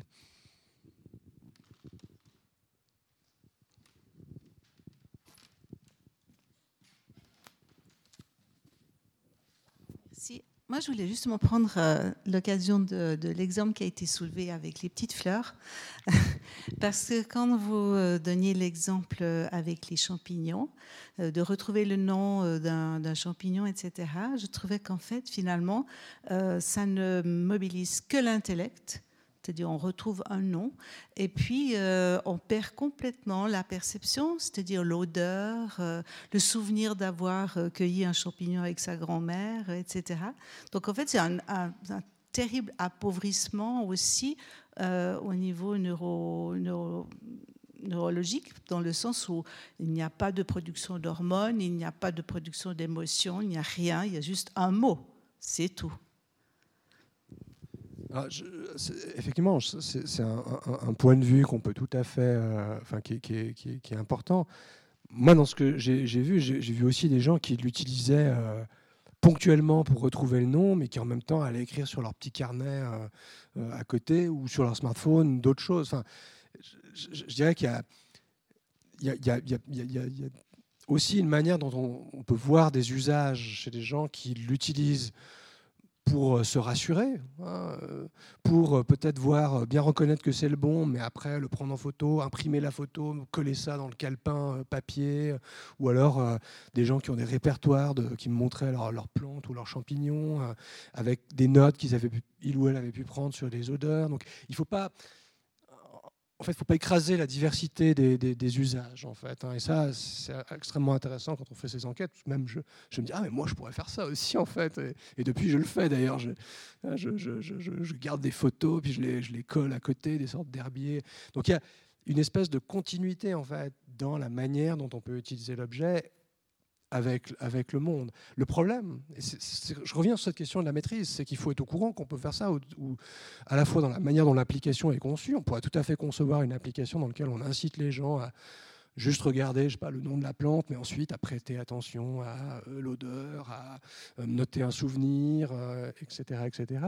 C'est pas toujours le cas en fait. Et c'est là, enfin moi, là c'est une digression, mais c'est le fait, le fait que je travaille dans une école d'art et design et que je, c'est ce genre de choses que j'essaie, auxquelles j'essaie de rendre attentifs les étudiantes et les étudiants avec lesquels je travaille, pour leur dire, mais vous pouvez aussi trouver des manières d'utiliser ces objets qui pourraient inciter les gens à les utiliser de manière ponctuelle, mais pas euh, répétée, pour une fonction qui peut être intéressante. Et donc ça, je, pense que c'est pas euh, tout le monde va pas faire ça. Il y a peut-être des gens qui vont perdre, mais est-ce que c'est des gens qui seraient allés de toute manière dans la nature? Je ne sais pas. Donc c'est pour ça que j'essaie de pas pas juger, de me dire mais on peut peut-être trouver des manières de faire, trouver des nouveaux équilibres en fait.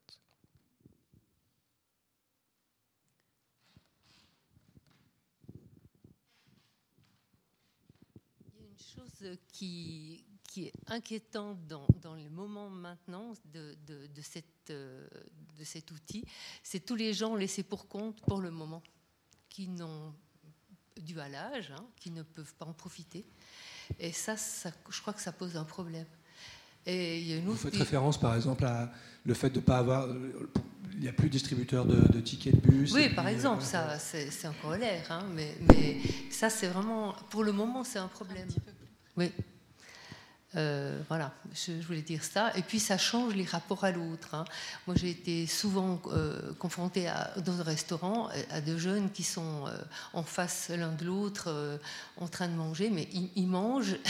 en fait, ils regardent le smartphone l'un et l'autre sans se causer, mais toujours en. moi j'ai un smartphone, je, m'en sers, mais, là, la communication, elle m'étonne. J'entends, c'est une chose très, très, ça m'inquiète même, parce que les, beaucoup de jeunes ne communiquent plus entre eux, en fait. Ils communiquent à travers leur téléphone, l'un après l'autre, en fait.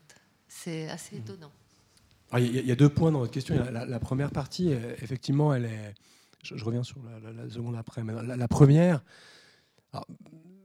il y a effectivement toute une, une envie aussi d'utiliser ou de faire utiliser le smartphone pour euh, se passer de, coûts pour certaines organisations qui se disent bah voilà, les, distributeurs de, de bus, bah, tout le monde a les smartphones, ce qui n'est pas vrai, hein, tout le monde a les smartphones, donc euh, plus besoin de tickets. Et, donc il y a tout un mouvement là-dessus. Là, j'ai vu, alors il y, a ce débat qui est en train d'apparaître à, Lausanne et à Genève parce que c'est exactement là-dessus. Et puis j'ai vu aussi le, Secours populaire en France qui a demandé en fait que les prestations ne soient plus exclusivement numériques parce que ça devenait catastrophique en fait. Et, ça, euh, ça, moi, je, pense qu'il faut vraiment euh, rendre attentif les gens qui prennent ces décisions que, un, tout le monde n'a pas un smartphone, et puis il y a aussi beaucoup de gens qui ont des smartphones mais qui ne savent pas l'utiliser pour ça, que parfois ça ne marche pas, parfois euh, il y a un problème euh, bancaire, parfois il y, a, y a toute cette complexité du système technique derrière qui ne marche pas. Il faut sans parler alors des histoires de monnaie euh, numérique euh, avec les pannes d'électricité là en Chine ou en Suède où les gens pouvaient plus rien payer. Alors, qu'est-ce qu'il faut faire? Moi, j'ai absolument pas la, réponse, mais en, tout cas, de ne pas croire que parce qu'on voit au quotidien plein de gens sur un quai de gare avec des smartphones que c'est la, panacée. Ça, c'est certain. Après, sur la, question alors, des, jeunes et le numérique, il y a, différentes manières de prendre la question. Ça, ça, revenait extrêmement euh, fréquemment. Il y a une manière de prendre la, question, c'est aussi euh, les, normes sociales euh, évoluent. Hein. Avant le smartphone, il y avait aussi des, gens qui parlaient pas ou qui étaient le nez dans leur livre. Ou qui, enfin, il faut aussi garder en tête ces situations-là. Et que bon, alors je suis pas un spécialiste des sociabilités adolescentes. Là, je renvoie plutôt au travail d'une collègue, un Claire Ballet à, l'université de Genève, qui qui montre aussi que c'est ça peut être des moments dans lesquels euh, bah, y a voilà, une forme d'apprentissage, de sociabilité, ou dans lesquels les gens ne sont pas forcément à l'aise et puis utilisent juste le smartphone, mais peut-être en utilisant le smartphone ont une relation aux autres qui est à distance, qui pourrait ensuite se, euh, voilà, se, combiner par euh, la, rencontre. Enfin, c'est dur de juger parce que on, juge à un temps T, on voit les gens faire certaines choses avec un smartphone moi, c'est pour ça que je suis content d'être au contact de, jeunes, hein, dans le contexte de mes enseignements, qui vont me dire Mais oui, mais moi, j'étais un drogué du smartphone à tel âge, et puis après, je me suis rendu compte que, ou j'ai appris que. Tout l'enjeu, c'est de dire Mais comment, quels sont les apprentissages des sociabilités qui sont donnés, dans quel contexte? Et là, bah, évidemment, ce n'est pas un hasard quand on voit euh, les gens que je vous ai montré tout à l'heure qui créent ces applications, euh, la plupart, euh, ils laissent pas leurs enfants de moins de 8 ans utiliser un smartphone. Hein, donc il y, a aussi des... et, et, ce n'est pas non plus pour critiquer les, je sais pas, des, des, des, gens, des classes sociales qui sont qui n'ont peut-être pas le temps, la connaissance qu'il faut faire attention y a des parents qui font ce qu'ils peuvent et qui n'arrivent pas à faire autrement. Et puis peut-être les parents font aussi ça d'ailleurs. Hein. C'est ce que disent certains enquêtés euh, très jeunes. Et donc, il y a voilà, des contextes dans lesquels tout ça n'est pas forcément euh, évident. Et puis, encore une fois, hein, comme je l'ai dit en conclusion, c'est encore un objet récent quoi, qui, s'est propagé extrêmement rapidement. Et rappelez-vous, enfin, les, ceintures de sécurité à l'arrière des voitures, ça a été quand même longtemps après l'invention de l'automobile. Hein. Euh, et puis, ça ne s'est pas passé non plus euh, avec l'accord de tout le monde. Donc, on apprend, en fait. La, la question, c'est plutôt comment collectivement on apprend ensemble.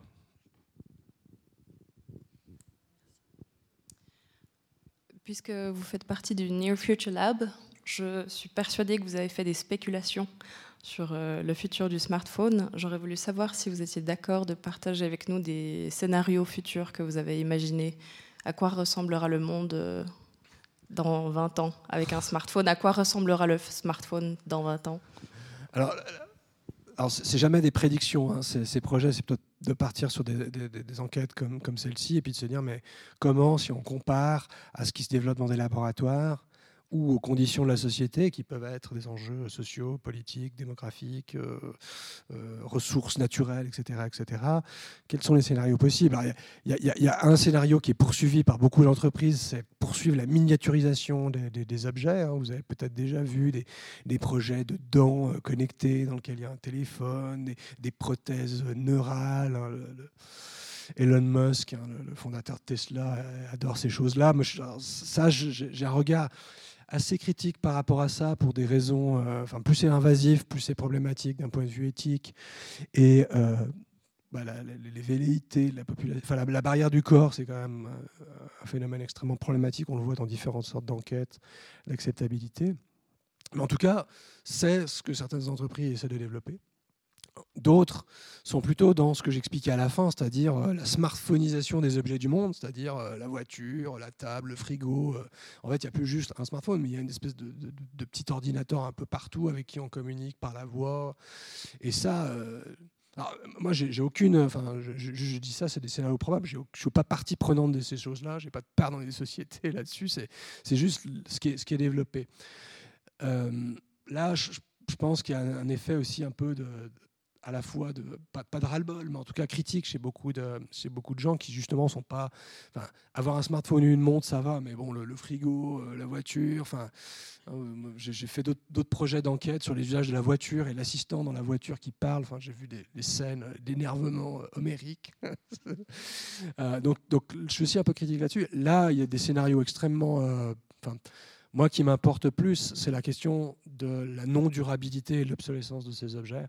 Parce que là, avec tous ces scénarios techniques dont j'ai parlé, ça donne l'impression qu'en fait, on va pouvoir, enfin, on a une courbe, on n'arrête pas le progrès, il y a des objets connectés de partout, euh, sauf que pour les produire, il faut euh, des enfants en République démocratique du Congo qui récupèrent euh, différents minerais, des gens à l'autre bout du monde pour du, lithium, au Chili, et que les ressources, ces ressources, il ne faut pas parler de terres rares, mais plutôt de, de, matériaux critiques. Hein. Il y a des travaux de différents physiciens qui montrent que bah, d'ici 50 ans, ça, ne peut pas durer dans cette, dans cette dimension-là.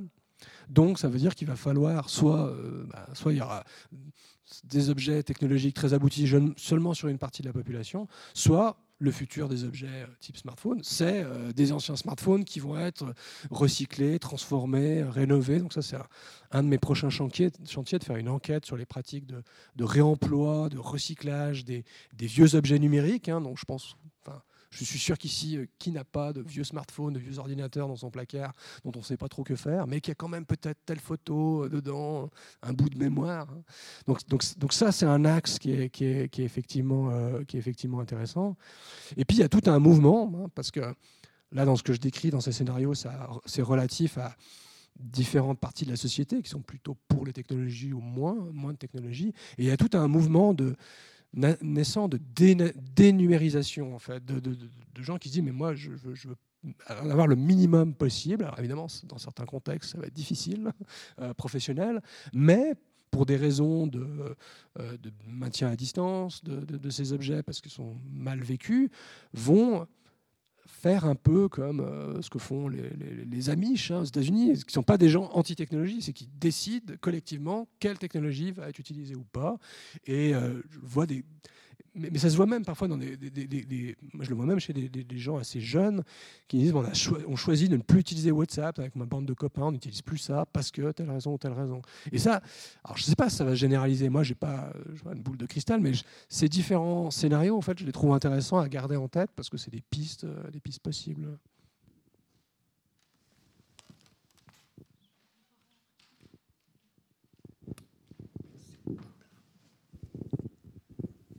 Oui, je voudrais revenir sur la dernière question parce qu'il me semble que ça, ça postule une sorte de linéarité du développement, alors que justement, il me semble que le téléphone est un exemple de rupture où il y a émergence de quelque chose qui est totalement imprévisible.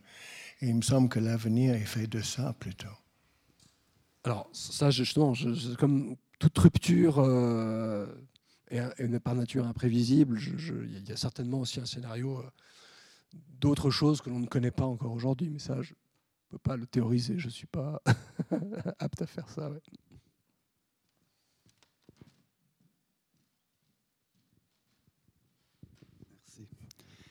Euh, je voyage assez souvent en train, et je constate que les personnes qui voyagent seules, environ plus de 90%, sont sur leur smartphone, euh, quelle que soit la génération, que ce soit des jeunes ou que ce soit des, des plus âgés.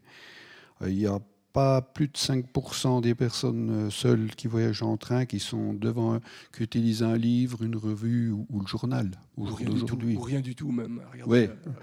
Et puis une autre constatation, euh, c'est l'évolution technologique de ces, de ces appareils qui vont très vite, surtout au niveau de la photographie où on passe très facilement en peu de temps de 12 millions de pixels à 48 millions de pixels d'un coup.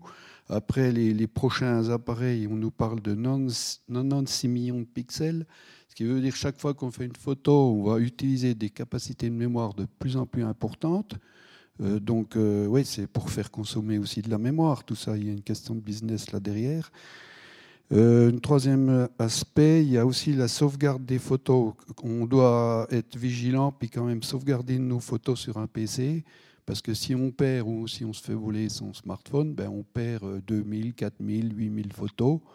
Euh, ça, ça, revient au même principe qu'avec les PC portables, quand les gens se faisaient prendre voler un PC portable, puis qu'ils avaient toute une base de données dessus, puis qu'ils n'avaient pas fait de sauvegarde sur un PC à la maison. Quoi.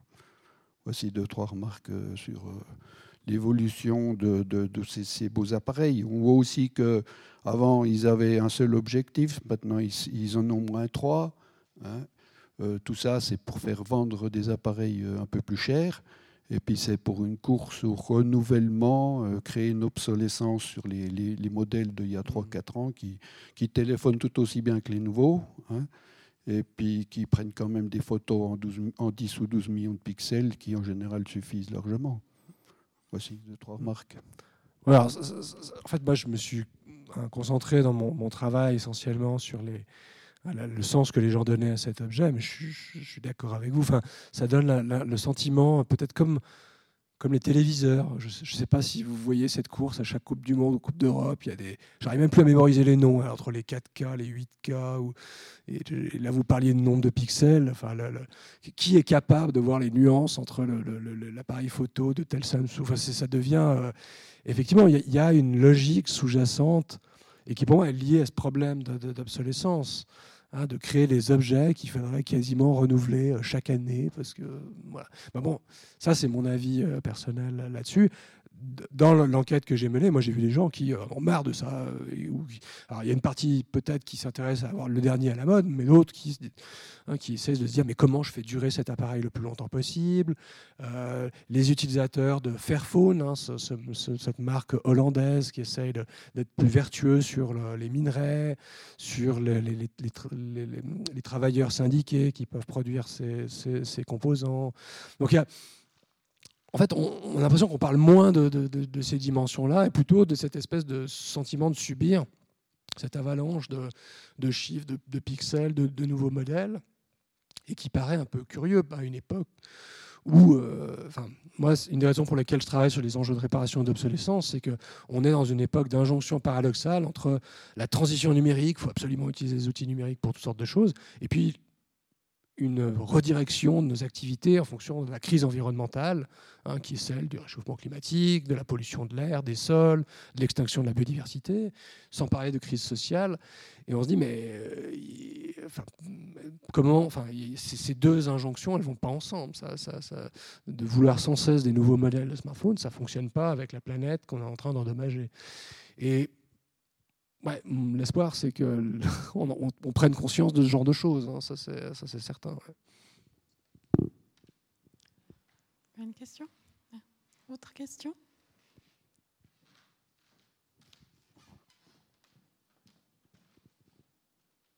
Merci. Est-ce que vous pourriez nous dire quelques mots sur l'évolution de la fonction cognitive des humains après l'avènement du smartphone?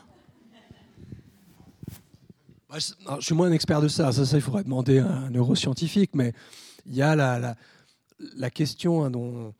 Si, ça, vous intéresse, il y a un, neuroscientifique qui s'appelle Francis Eustache, qui, a, pas mal écrit là-dessus, hein, et qui expliquait justement une, évolution, en fait, sur un, premier point, hein, de, de plus forcément mémoriser des informations, mais mémoriser des chemins pour retrouver certaines informations.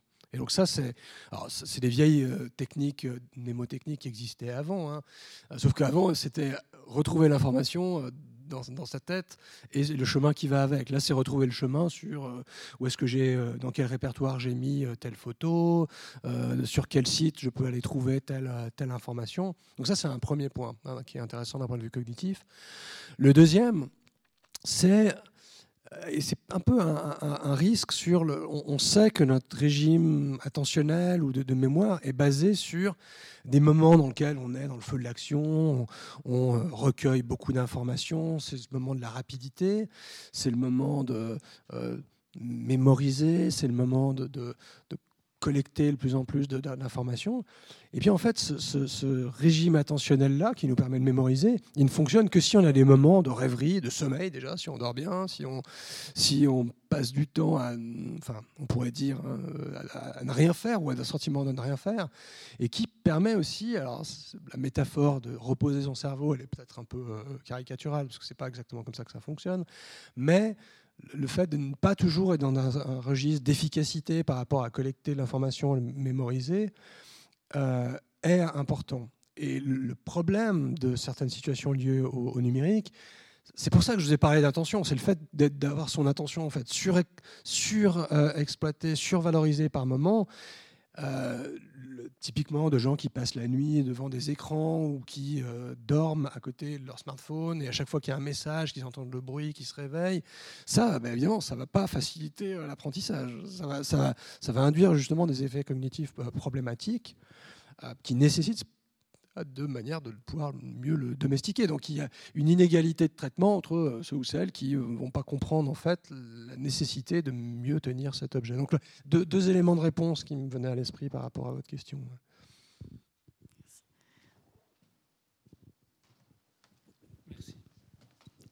Merci.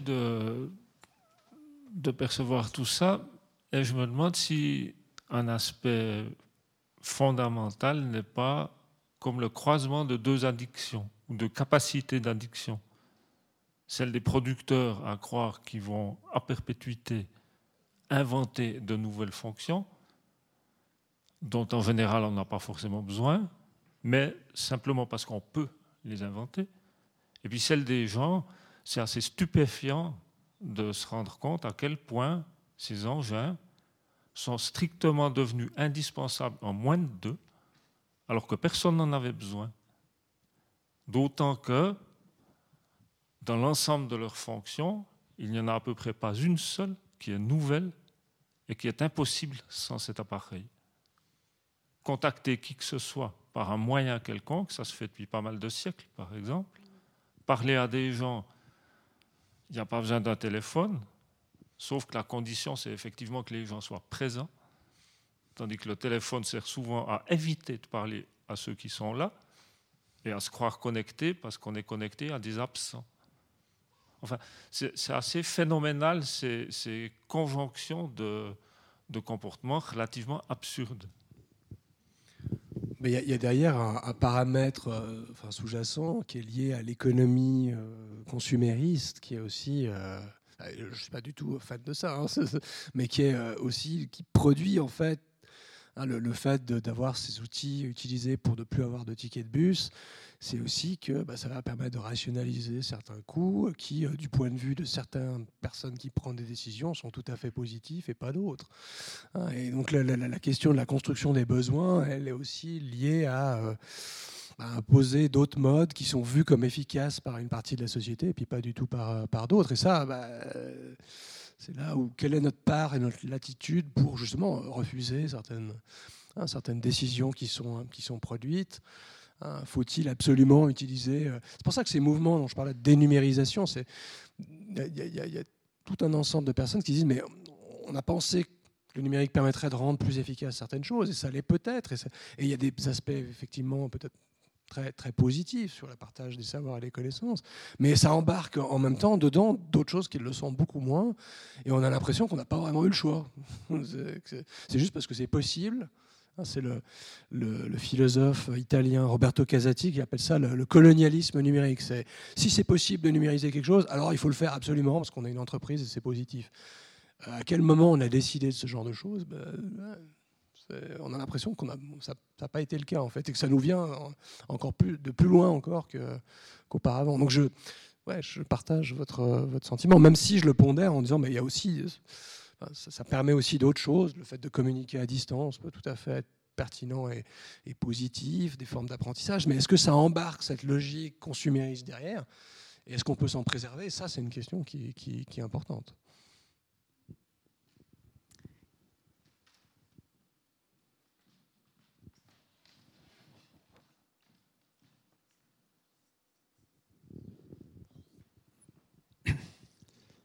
Oui, bonsoir. Merci pour toutes ces explications.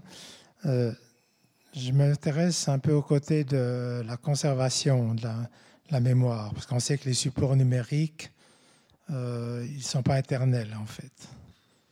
Et puis presque aucun support n'est éternel, peut-être les papyrus ou je ne sais pas quoi, mais enfin, même avec l'imprimerie, avec etc., les, les encres, tout ça. Et avec le, on croyait aussi que les, les CD, que c'était un énorme progrès. On sait aussi qu'au bout d'un certain temps, un CD, il n'est peut-être plus lisible. Les bandes magnétiques aussi, on n'en parle pas. Il fallait toujours les renouveler. Est-ce que parmi tous ces utilisateurs qui donc, conservent, en fait, on parlait des photos, des documents ou des informations, ils se posent en fait euh, l'idée dans combien de temps euh, j'aurai encore accès à ces informations? Peut-être euh, pour des raisons technologiques, mais d'autant plus maintenant que les sauvegardes ne sont plus même euh, matérialisées à la maison, si on veut. Comme faisait remarquer monsieur, faire un sauvegarde sur son PC, bon, c'est un incendie ou un, dommage partiel, on s'en se fait voler son PC, on l'a aussi tout perdu. L'avantage du, cloud, c'est de dire, oui, ben, au moins c'est sécurisé quelque part. Mais à quel point c'est sécurisé? Non seulement au point de vue technique, parce qu'il y a des réplications, etc., mais aussi au point de vue politique, quand on sait que ça peut être à l'étranger mhm. et que pour une décision XY, on décide de supprimer une technologie, ou la Chine qui décide de ne plus utiliser Google, ou à quelle mesure on n'aura plus accès à certains formats ou à certaines, certains canaux mhm. de liaison entre continents suite à une certaine euh, guerre ou euh, etc. Est-ce que vos utilisateurs sont conscients de ces problèmes et développent des stratégies de conservation euh, de, mémoire non, Alors ça, c'est une question que je trouve extrêmement intéressante qui, me préoccupe. Euh, qui me préoccupe moi aussi. Alors j'ai pas vu grand chose. Enfin, ça, apparaissait dans, euh, de, plusieurs manières. Enfin, soit chez des gens qui ont une maîtrise technique et qui ont développé des, des sauvegardes, euh, qui essayent d'être protégés. J'ai vu quelqu'un qui avait une caisse qui pouvait être, s'il y avait un incendie, euh, le disque dur qu'il y avait dedans n'allait pas brûler, mais c'était complètement anecdotique ce que j'ai plus vu, c'est des gens en fait qui conservent en fait leur, smartphone ou le, tablette, ordinateur avec des photos dedans ou des choses dedans, en disant oh ça pourra servir plus tard, c'est là, je le garde comme les photos dans la et qui le ressortent de temps en temps en le branchant un peu comme on irait chercher une boîte de chaussures avec des photos, euh, jusqu'à ce que ça marche plus parce qu'en fait la batterie elle est morte ou parce que le, format de fichier ou parce que enfin pour x ou y raison. Et je, suis étonnamment euh, Enfin, il y a très très peu de conscience de ça en fait. C'est, peut-être un exercice qu'on pourrait tous faire. Euh, quels, sont les fichiers les plus anciens que vous avez sur vos machines, vos ordinateurs? Moi, je, regarde ces choses-là des fois et je, je dis mais est-ce que je pourrais lire ce truc-là plus tard? Hein, Comme je, je travaille aussi hein, dans, une, dans, une, école d'art et design, j'ai des collègues qui se posent ces questions, qui créent des parce qu'on parle de contenu, des photos c'est une chose, mais de créer par exemple des programmes, de créer des pages web qui qui marche plus parce qu'en fait, pour que ça marche, il faudrait avoir le système d'exploitation, de, pas pour les pages web, mais pour des programmes. Donc il y a aussi toutes ces questions qui, se posent. Et c'est souvent dans le milieu, alors plutôt au milieu muséal qui, se préoccupe de conservation que ça a lieu, mais dans le grand public, c'est euh, en général quand ça casse, quand ça marche plus, quand le, bon vieux DVD qu'on pensait éternel, en fait, au bout de 5 ans, il marche plus, ou il est, ou il est, je sais pas, il, a, il est resté trop longtemps au soleil, ça fonctionne plus, qu'on se rend compte qu'en fait que tout ça euh, bah, est complètement périssable et que peut-être euh, imprimer des photos, euh, c'est pas parfait, mais c'est un peu mieux qu'un CD euh, si on veut garder des photos plus de, plus de 30 ans. Hein. Donc je, je, pense que c'est pas du tout de ce que j'ai vu dans les enquêtes, c'est très peu commun en fait comme, comme souci. Et que ça va être, ça va le devenir parce que l'évolution des objets numériques aidant, euh, bah, des personnes vont commencer à se rendre compte que ça, ne marche plus. Quoi. Que, en plus, la, montre a un peu de retard et vous avez un train à prendre à 22h20. Donc, euh, je vais finir, conclure la soirée, mais vous restez quand même un petit peu autour de notre bar qui, je le rappelle, est ouvert. En tout cas, merci encore infiniment. Euh, merci. Pour vraiment cette espèce de panorama. Euh, j'apprécie vraiment que ça, repose un peu les choses de manière dépassionnée. Et puis, si jamais le 26 octobre, le mardi 26 octobre, on a une table ronde sur les, la low-tech, mais est-ce que c'est vraiment tout d'un coup la nouvelle panacée pour l'aide au développement? Il y aura un représentant de l'EPFL, Grégoire Castella, euh, qui, sera présent et qui pourra aussi, enfin, ça sera un peu la continuité de ces réflexions technologiques.